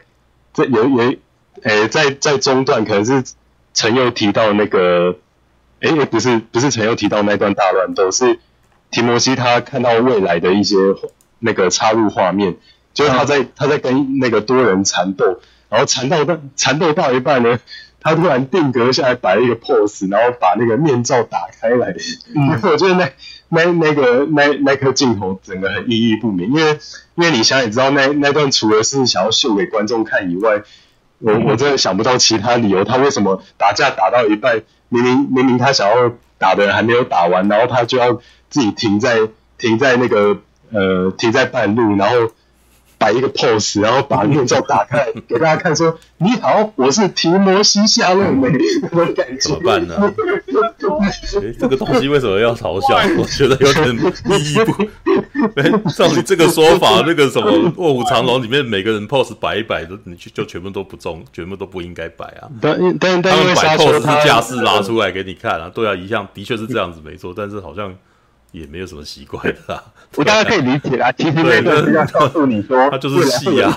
对对，未来会有一场很大的战争。而且，然后没想到这个带头人既然是他自己，因为他看到了他自己啊，对，这个这个那个是给他自己看的，对，当然也是给观众们看的，但是他的主要目的是要让观众对这些人就是主题有关系夏勒梅。那如果你不让他看清楚的话，那一幕就没有任何意义啊。对，所以他非得这么做不可嘛。对，而且我觉得呃，可以这样想啊，就是说那是一个梦，然后梦其实是意象式的，梦不是不是像它是很它是很象征。的，对，就是绿骑士也是这么象征啊。对啊，你你看绿骑士怎么没这感觉？你看 你看那个时候看沙丘突然间都要挑毛病，说他不自然。因为因为绿骑士我已经放弃治疗了。没有，我觉得老实说，我觉得沙丘跟绿骑士一样，都是表现主义的东西啊。然后他的东西都超象征的，就是你他的东西不自然，那一点都不奇怪，你知道吗？对啊，对啊。但因因为我就喜喜欢导演的前几部片，所以对这部片就就有有抱着我想要。沉浸在他世界的那种期待，但那因为过去啊，过去那几部片都对对我对我呃造成的效果都太强了，就显得对显得这部片就就有点有点弱掉这样。还有一个原因啦，嗯，沙丘它是太空格局，这、嗯、其实是丹尼维勒拉夫跑去做太太星际大战这样子的东西。所以其实他当然，他要处理星际大战，他自己有讲啊，他呃，他自己有讲，他说他做沙丘就是想要做严肃版本的星际大战。嗯，对，就是这样。哦天哪，嗯。对，你为什么要？然后，你看不起星际大战还是什么？不是没有，我我我我是说他他他所要做的那个严肃，让我觉得嗯有点严肃过头，就是有点像我前面提的，就是他什么东西想要嗯想要给我接收，都是用很用力的方式要给我接收。对啊，这就是因为它是太空歌剧的形式。嗯，是啊。所以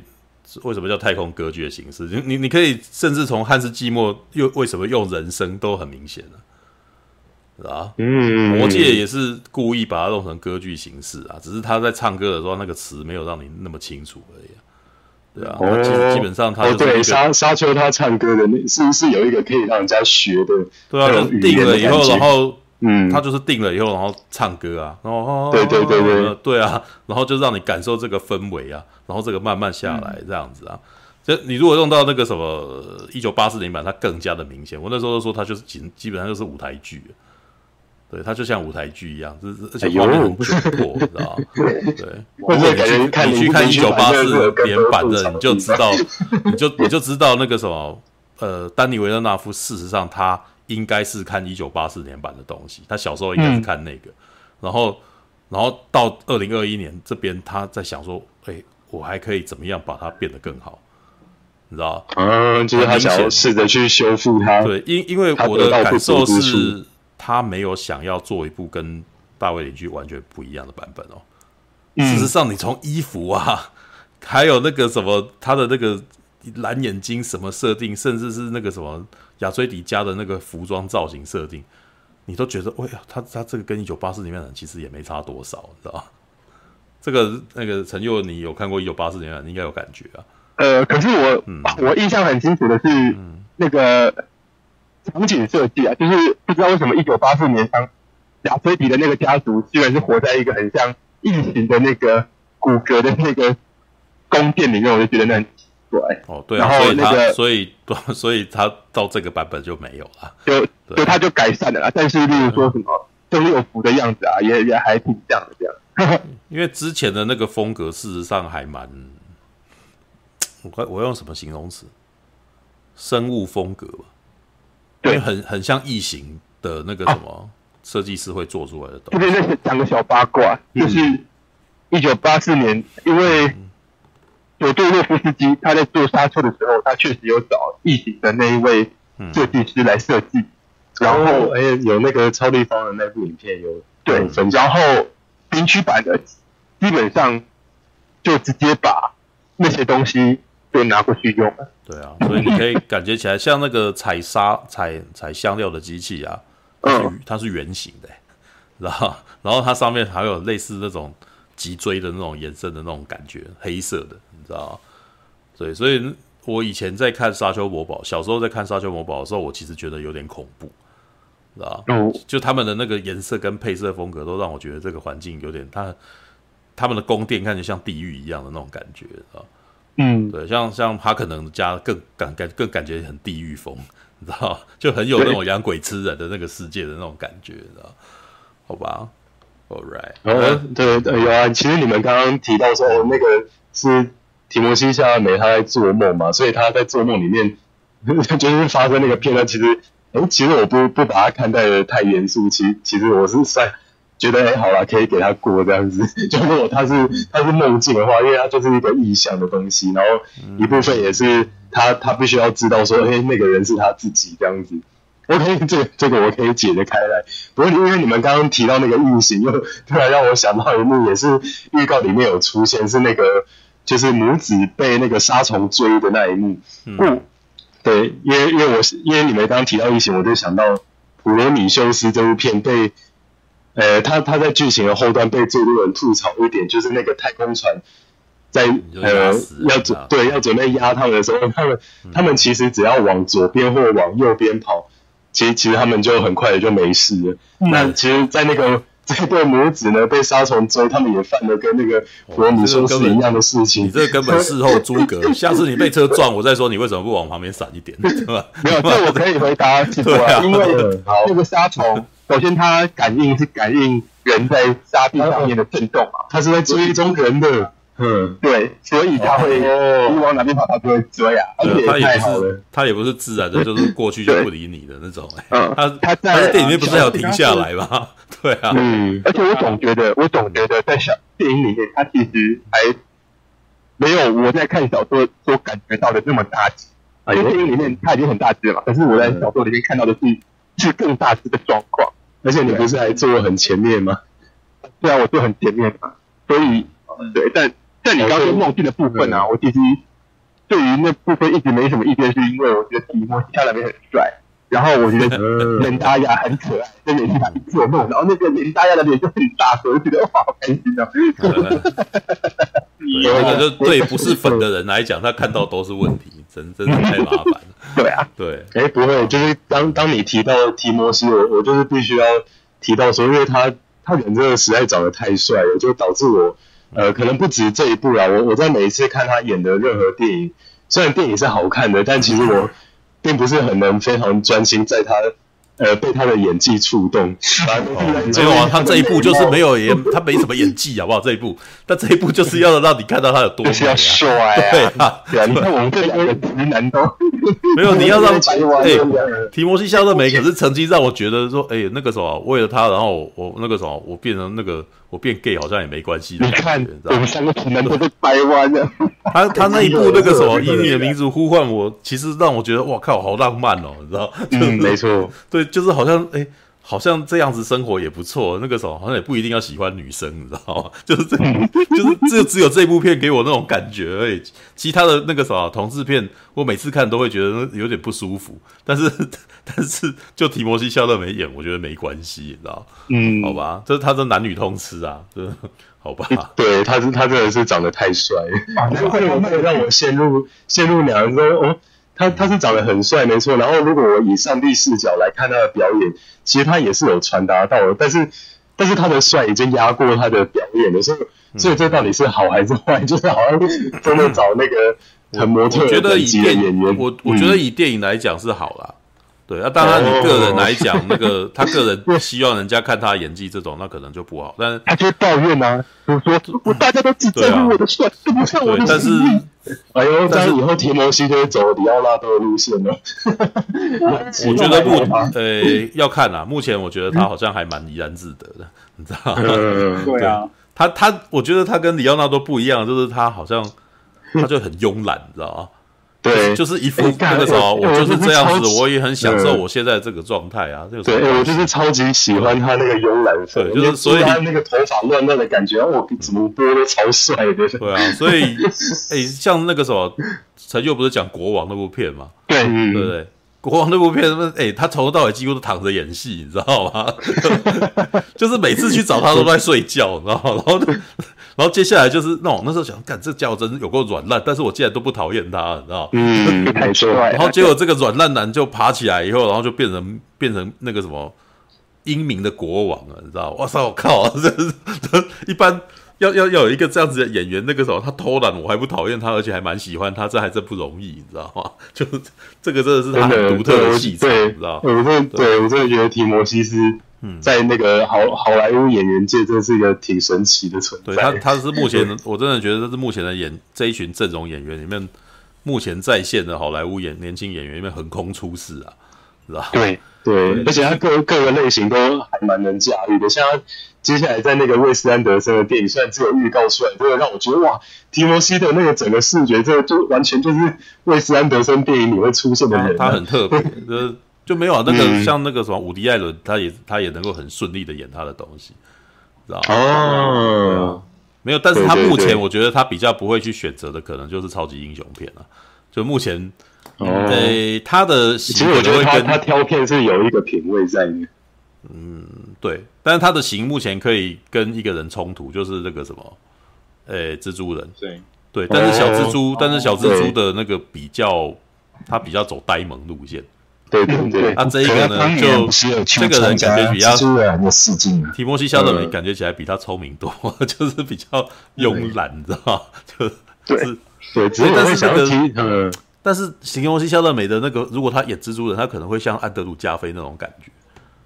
会比较会比较类似那种味道。哦，对，蛮蛮忧郁的，就就谈恋爱，对，就忧郁，然后谈恋爱，然后可是当他变成蜘蛛人的时候，那个什么，反正就是换另外一个人来演这样子。那是另外一种效果，嗯、你知道？对，而且提摩西现在每套穿蜘蛛装，应该会看起来像竹竿人吧？他本来就是真的超瘦，他其实这样还这样其实真的还蛮像蜘蛛的，就是真的脚非常细这样子。我给他的标，长长的一个人，我觉得我给他的标就很明确，就是贵公子。嗯，他就慵对对对，慵懒贵公子，你知道吗？对，而且、嗯、而且还很爱做梦哦，乒乓，你知道吗？哦、没错，好吧。对啊，然后刚刚那个处处他提到说，这这部片是走那种严肃路线嘛？但好，我必须说这这个还是我的个人观感啦，就是每个人每个人接接收到的那个严肃，可能有些人喜欢，有些人不喜欢。像我就是觉得这部片真的把自己看待的太严肃了，就无时无刻都非常的 serious，所以所以他给我的感觉就是。好像一群有钱中二病在玩一个高成本扮家家酒的那种感觉，嗯、然后然后刚刚提到对，然后刚刚提到那个就是做梦嘛，我我我一直觉得可能也是因为我没看原著的关系，因为我一直觉得总觉得好像有比做梦更酷炫的方式来呈现保罗所看到的那些景象，跟他看到的未来，像那个呃陈佑刚刚提到说导导演之前那部《异星入侵》，哦干，我也是超爱那部片的，但他那部片呈现那个。呃呃，艾美亚当斯在看到未来的景象，都是他呃是在特写他的脸，但是他没有在做梦，他只是用了几有点零点几秒的那种插入片段，有点有点那种呃。有点泰伦斯马利克那种沉思电影路线的那种，就诶给你插入一两张，然后再诶再给你延长一点点片段，然后再插入几张，就是那种有点一闪一闪一闪的那种片段来交代。但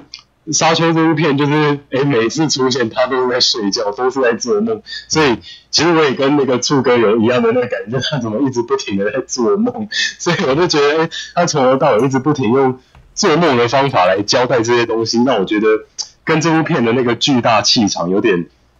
就是呃有点搭不太起来，嗯，所以感觉他这部片受到一个哇，这个巨大这个异世界的东西，就就有一个非常重点的元素，只哦这个角主角一直做梦，一直做梦，一直做梦来交代事情这样子。那嗯，好，就就也大大概要来做个总结，好，但我怕真的是吐了太多东西，需要交给那个交给苏大来圆一下场，嗯。所以，呃，总结，我觉得我反而，如果以这个世界观，我我自己来说，我想要看的东西呢，我其实反而更想看看在这个世界观下人民的那个日常生活。就例如像我前面提到，诶，他们的那个眉毛、胡子、头发怎么可以刮得这么干净？然后还有一些角色，诶，怎么那个？造型哇，头发梳的这么工整哇，造型这么的有那种强迫症的感觉，其实还蛮想看他们日常生活保养是在怎么弄这些东西的，他或者是他们是怎么，因为因为因为像那个之之前出道有提到说，哎，超立方有补了一个，跟他补了一个设定说，哎，其实这这些都是从那个地球过去的嘛，地球过去的人类，所以我很好奇的一件事情就是他们是。怎么治疗人类的近视问题？因为他们，他们这个星球所有人都没有戴眼镜，那可能他们可能可能 figure out 其中一个方法，可能他们都戴隐形眼镜之类，或者是他他们终于找到一个技术，可能比如说打个打个一针什么，让所有人突突然都没近视了这样子。就没有这个疑问，日常生活，你这个疑问很好回答呀，嗯，超好回答的。第一个，现在已经有镭射了。所以，其实如果你只要够有钱，你已经可以办到了。第二点，嗯，他们那个世界，事实上你们注意到没有荧幕了。哦，所以他的视力都不会没电脑了，因为这些东西。你现在会看电脑，是你才会近视啊！你你的视力基本上是因为你常常看很近的东西，所以你就近视了。哦，那你不是注意到在沙丘那个地方，每个地方都很远呢？所以，所以你就。所以就比较不容易近视啊。呃，提摩基在 他自己房间所得到娱乐的东西，就看着一个投影，三 D 投影。对，这就是我说他是一个聪明又用功的王聪明，因为他常常在看东西。而且我发现这在一九八四年版也一样，你知道就是，嗯，保罗就是一个喜欢读书的人，他就是一个书神，你知道对，这个设定还蛮明显的。就是，但是我觉得算是，不管是丹尼维勒纳夫或者是大卫林区，都是很努力的靠着那个什么。他在读书的时候一直拼命告诉我们设定，你知道吗？对，对，想尽办法告诉我们设定，对，因为他就又不希望停下来补设定，然后他不想停下来讲设定，因为你像你刚刚提想要问的这些问题，全都是设定，你知道吗？嗯嗯，对，那他又那他觉得这个事情那那个什么故事想要一直顺着走下去，不要不要停下来走是，哎，即使是这样子，他还是讲两个半钟头，你知道吗？对，真的，好吧。Okay. 对啊，所以所以其实我更更好奇，想要想要看，因为他们在这个世界观底下人民的那个日常生活，感觉会蛮酷的。然后怎么人人都开始过起了极简主义的生活呢？这个其实其实星际大战的影集就是在做这种事啊。曼达洛人就是不是？应该感觉他们的设他们的设定哦。我以为你是要说怎么开始过起极简生活，因为我想说星星际大战的东西超多的。没有，我的意思是说，你想要问的这些问题，就是都是后来这个小 IP 衍生之后才有办法做。哦，就是他们觉他们觉得他们觉得好像故事讲的差不多了，可以讲细节这样的那个做法。没有啊，你你要犯衍生的东西，必须要大家都已经知道整个大架构啊。比如说，你想要看哈比人日常，你总要把魔戒演完吧，对不对？是啊，对啊，但是这个啥，以当然彼得杰克森的特色是他真的还停下来让你看一下哈比人平常怎么过日子，知道吗？嗯对，他太喜欢哈比人了，所以就、嗯就有哈比人的很很多部分啊。嗯，哦对，另外一个我很我想要问你们，因为我我没有特别去查是，诶这部片是目前真的有百分之百确定会出续作吗？没有百分之百确定会出去做，可是百分之百还没演完。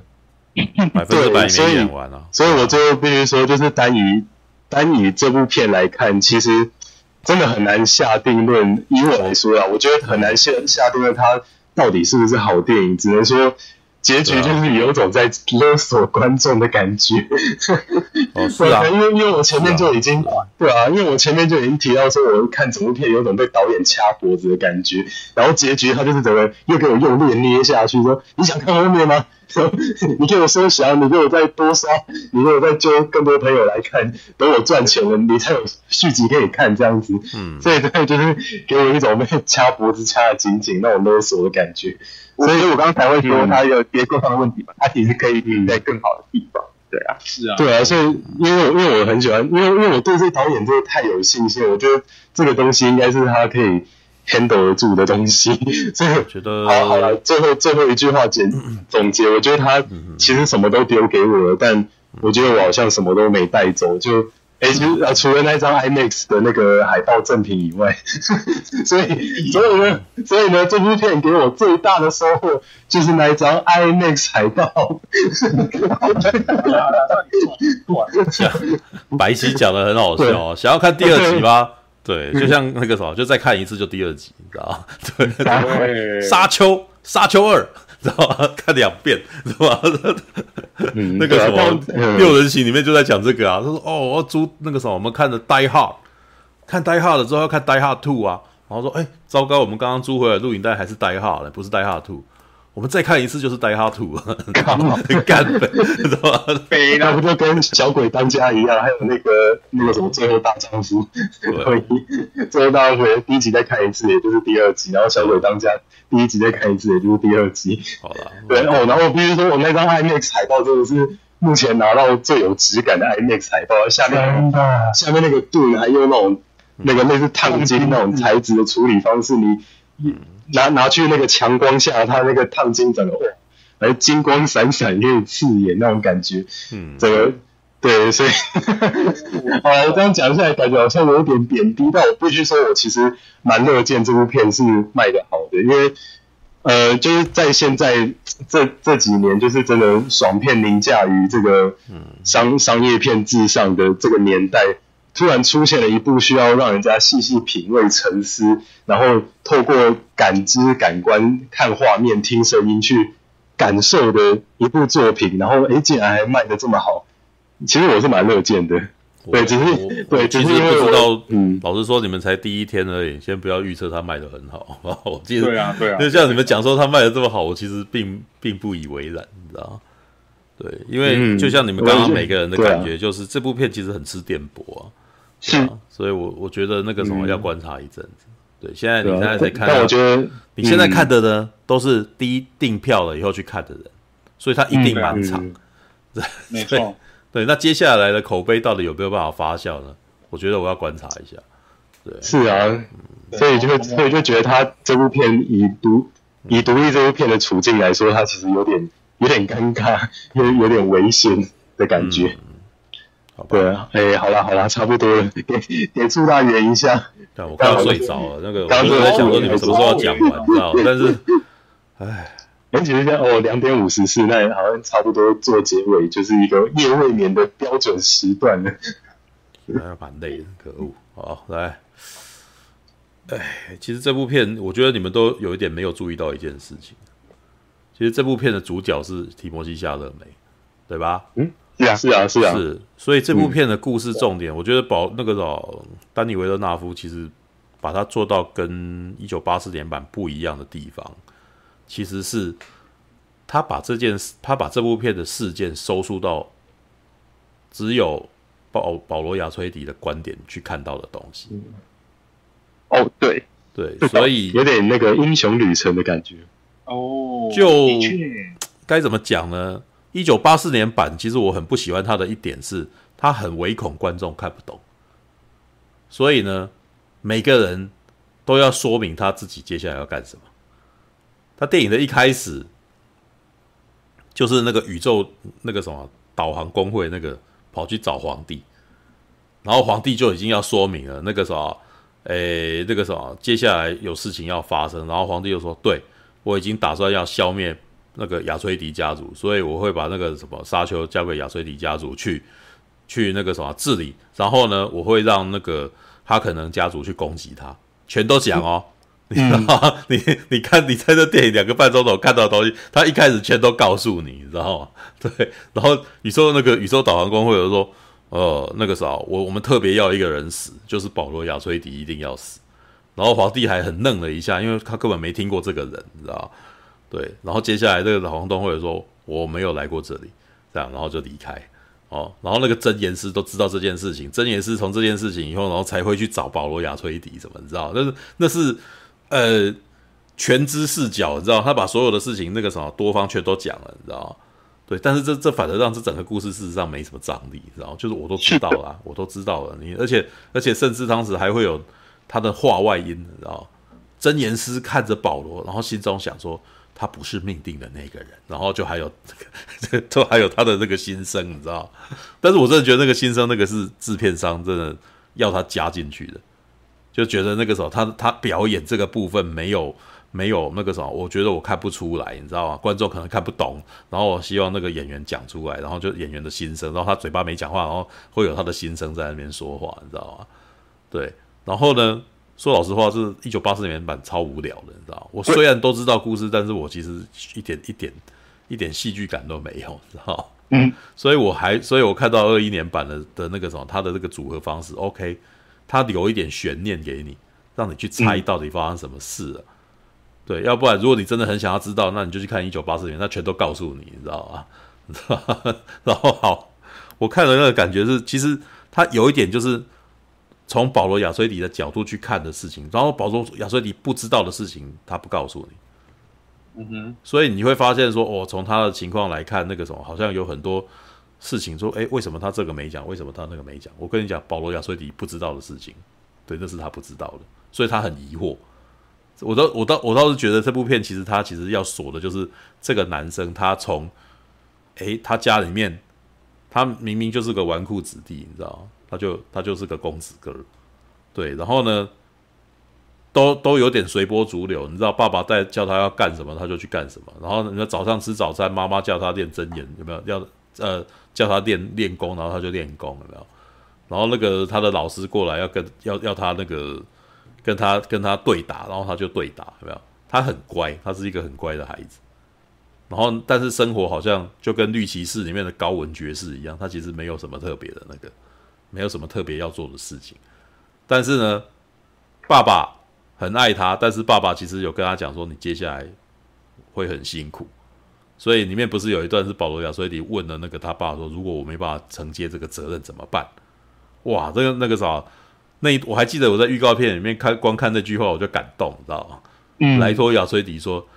那个啥，你即使你没有办法承承受这件事情，你在我心中里面还是那个最重的位置，你是我的儿子啊，知道？意思就是说，即使你不成功，我还是会爱你的啦。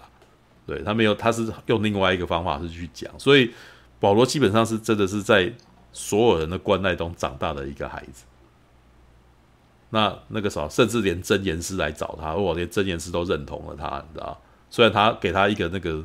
考验哦，手伸到盒子里面会疼痛这个东西，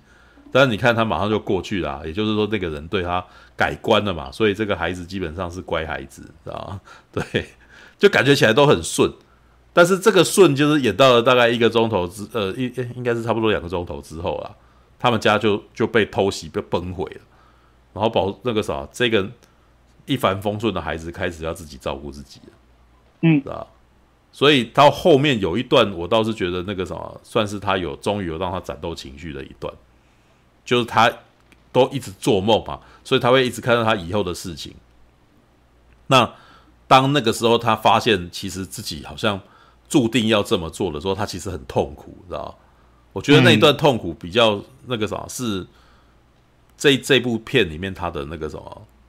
比一个比较大的重点。他还跟他爸妈讲说：“你为什么是你？你把我生，你为什么要让我变成这个样子之类的？”嗯，对，所以那一段，我觉得那个是他在矛盾，他在痛苦，他终于他决定他想要逃走，知道吧？想要逃避哦。好啦，那个绿骑士也一样，你知道吗？所以我在才说我们看了绿骑士，在看着看那个沙丘，我说看他们在讲的东西很像，你知道吗？嗯，这是一个超表现主义，另外一个也是表现主义，但是他中他他比绿骑士还多一点点娱乐啦。对，他的娱乐就是他的场面，看那个场面，你就会被他压被他压倒，你知道？看那个压倒的部分，哇，这个还蛮美的，因为我本来就很喜欢科幻的东西，所以看这个我很喜欢，你知道？对，那个他虽然是静态的东西，因为保罗应该是说丹尼维勒纳夫本来就很喜欢，就是他就是用静态的东西来压迫，嗯，就是优雅的东西。我一直有去思，哎，我记得他为什么会这样？他在《银翼杀手二零四九》就是有讲啊，就是他、嗯、他是生在加拿大的，加拿大的冬天就是就是那种很苍茫，然后他会感受到那种大自然的那种壮阔，他觉得人在大自然里面就好渺小，知道？所以他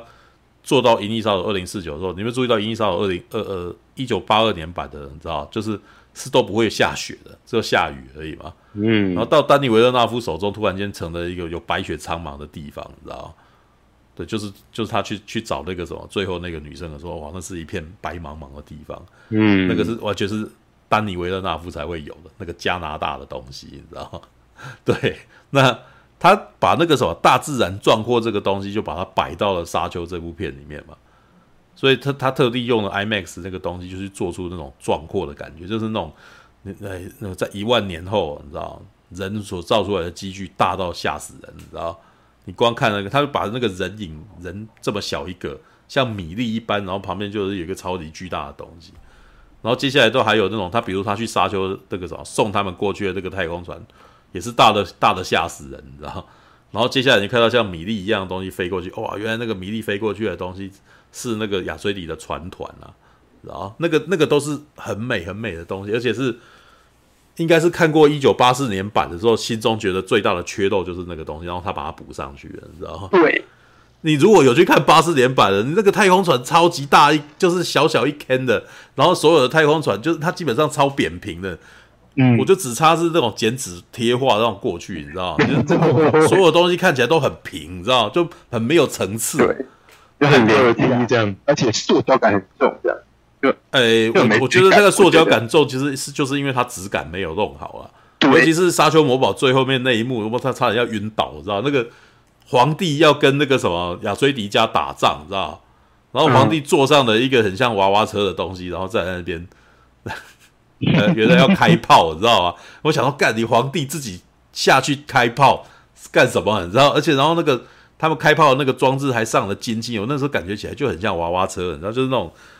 呃，你如果去那种什么药局外面，你会看到有那种投十块，然后投进去，它会这边摇的那种东西，你知道吗？然后会放歌，你知道吗？知道吗？就就这种东西，然后就看几个大人骑在那边。如果史波要你说扮家家酒，你要看扮扮家家酒，你就看那个东西，你知道吗？那才是扮家家酒，知道吗？你不要看，你没有看过真的扮家家酒，就不要说说这个什么沙丘扮家家酒，知道知道吧？那时候想说，看你没有看过更糟的，你知道吗？好吧？没错，对。因为，然后你你一定要去看，我那个我我跟你讲，你看完以后你就改观了啦，你知道吗？对，然后那种原作的压迫感，然后到那个什么二零二一年版就完全都没有，你知道吗？对，那个那种感觉是哇，那个这才是真正那个什么那个科幻片该有的那种巨大的壮阔感，你知道吗？而且它那个壮阔感是是比星际大战还恐怖，你知道吗？星际大战的那个东西，在一开始以前，一九七七年版是有做一个那个灭星者，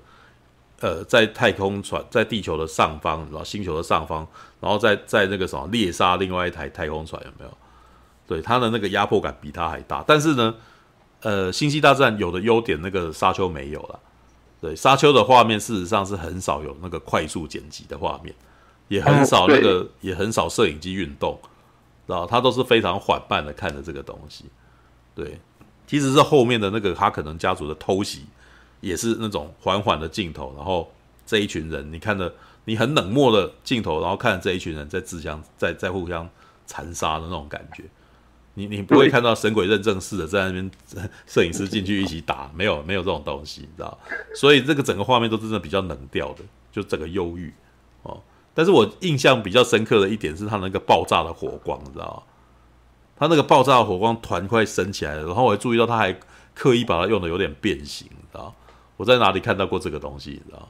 《银翼杀手》《银翼杀手》的开场是不是有一个那个炼油类似炼油厂的那个画面？有没有？嗯，然后一坨那个火光爆炸，然后升起，然后那坨火光是有点变形的，你知道？嗯嗯，我觉得他在沙，他应该是在沙丘里面把那个什么《银翼杀手》他所看到的那个经验把它摆进来，就是他在那边看到、哦、小时候看到觉得那团火看起来真的是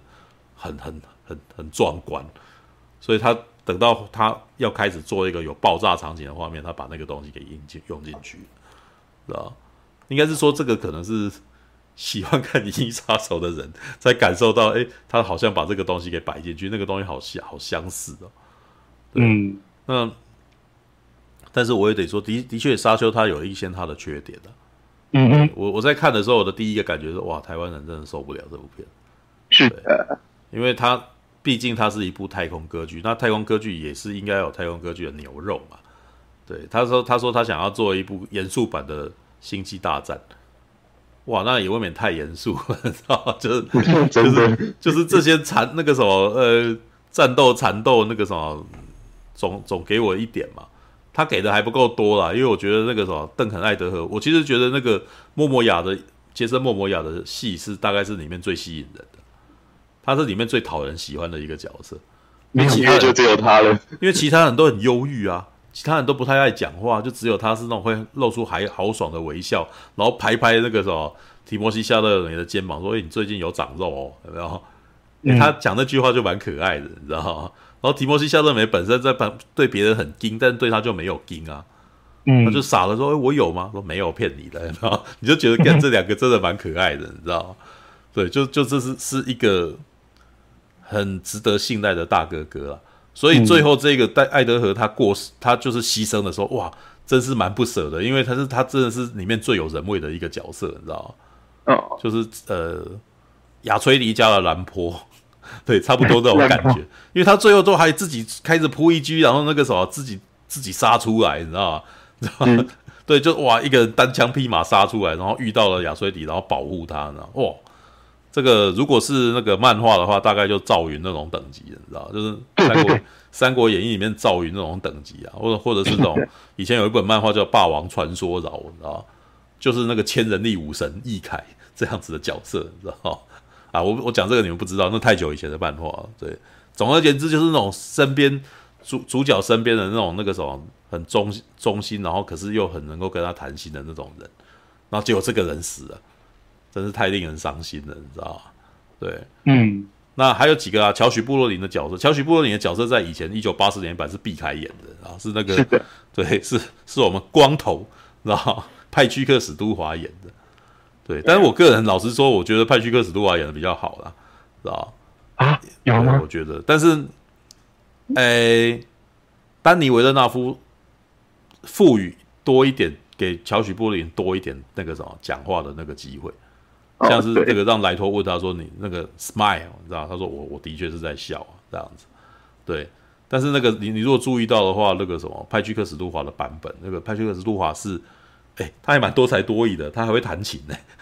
他他一直抱着一个那个那个琴，你知道吗？然后他在那个剪辑版里面没弹，但是我后来找到那个什么加长版，他有在那边弹，你知道吗？哎，所以现在那个 Netflix 的版本是哪一版的？呃。台湾的剧院版短版。哦哦，你在 YouTube 可以感到可以找到一那个什么三个钟头的东西，对，但是这三个钟头的东西，片长有三个钟头。哦，对，但但是三个钟头的那个东西基本上有一点，呃，就是电视台后来自己在拿片段剪的，知道就是它并不是官方认可，但是它可以看到一些你没有你不知道的事情，知道如果你真的很喜欢这个设定的话，对，好吧，那。我还是希望它能够好，能能够票房能够好啦。虽然我其实有点没把握，但是我得说，就是这种东西，我昨天我在测试那个实况的时候，我还就是有人在问我这个问题，我要回答，你知道吗？就是有时候看这种电影是能看一部是一部啦。你明明就知道，你你明明就知道身边的大众就跟你的口味就不一样，所以你你要看到这个东西机会真的，他还有人花那么多钱，然后拍这个大片来，嗯，哇，简直是为你做的，你知道吗？至至少是为我做的啦。对，我那时候说《银翼杀手二零四九》拍出来，哇靠，我妈，我只有感激而已，你知道吗？我没、嗯、我没有没有敢想象这一部片会有续集啊，我没有想过《银翼杀手》会有机会有拍第二集，你知道吗？对，所以这个时候有点演演那个时候有点到三十几岁，然后美梦成真的感觉，就是哇，他竟然还要拍第二集，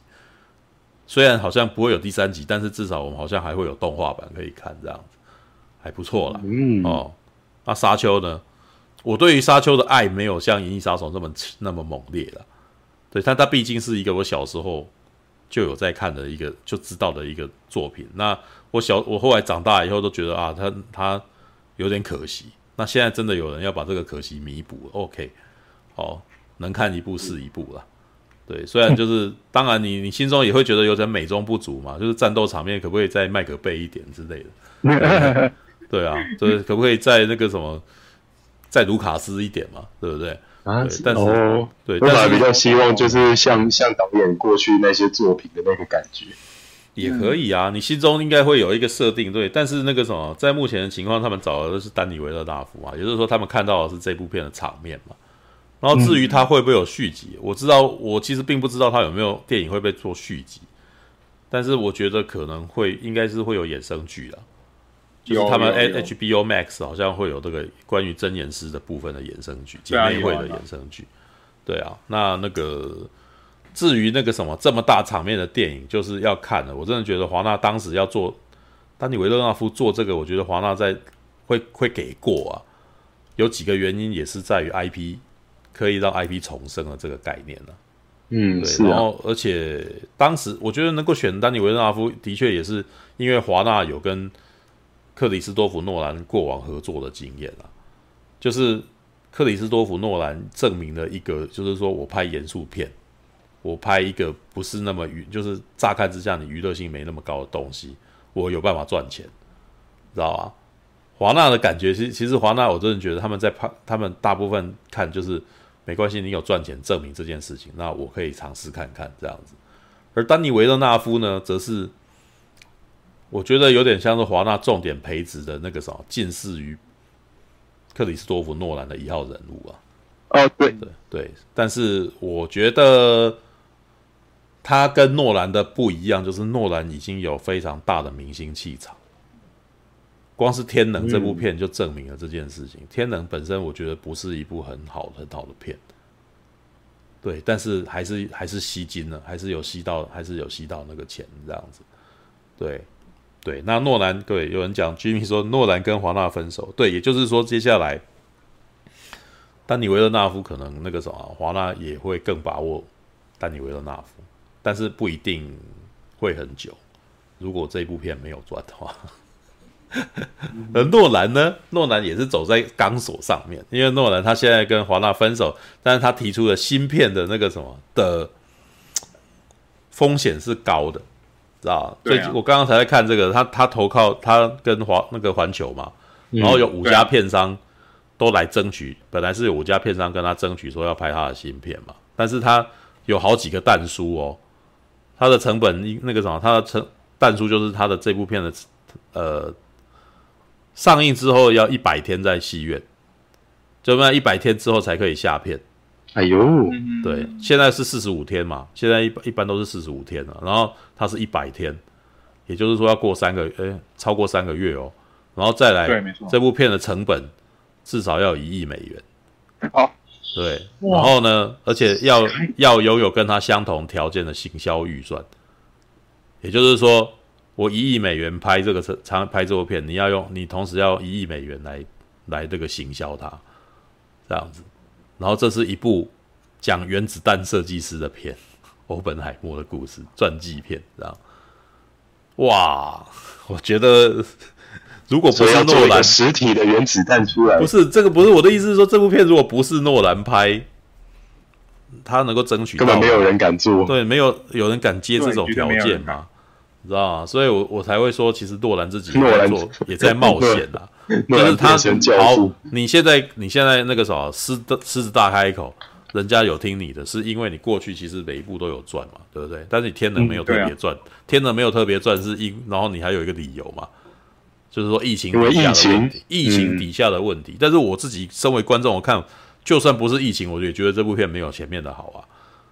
对啊，嗯，那你现在做这件事情，让我觉得哇靠，那你也蛮有种的。那这部片再砸，你就完蛋了，我觉得，知道吗？维亚维亚，对啊，好吧，好啦，沙丘，对，希望大家喜欢这部片。对，那我会，但是我我也得说，的确，你没有人需要跟我一样去支持这部片啊，因为我自己本身在看这部，我也的确觉得它的娱乐感不太够啊。对啊，我还是我我也毕竟还是看钢弹长大的人嘛。我看钢弹喜欢看到机器人在那边激烈的搏火，然后摄影机跟着他机器人在那边跑，对不对？我我当然也喜欢看爽的东西嘛。对啊，那只是看过八四年版的东西，我就就已经大概知道说，他本来的东西里面就大概很少这种战斗机缠斗吧。嗯，他已经他已经到后来已经给了一点牛肉，就是他那个扑翼机有没有？就就还摔了还是什么之类的，你知道吗？对，但是就是你知道，丹尼就是丹尼啊，维勒纳夫就是丹维勒纳夫，就是他不会他在操操控这个东西的时候，我觉得他的功力基本上就差不多跟克里斯多夫诺兰差不多，知道吗？嗯，克里斯多夫诺兰的动作戏也不是差不多啊，就你一拳我一拳的，你知道吗？对，然后呢，看你你不会看到摄影机运动，你只会看到远景，然后那个呃那辆车高高的弹起，然后再摔下来，这样子，就这样而已。OK，初刚上大荧幕会去看吗？应该会吧。好吧，时间不早了，三点十六分，我其实有点头晕脑胀。对，好了，就先这样。缺缺氧吗？晚安，没有讲血压讲话讲太久会缺血压可能氧。飙高。不要不要，好了，晚安。晚安晚啊，安，晚安各位，拜拜下礼拜见，拜拜拜拜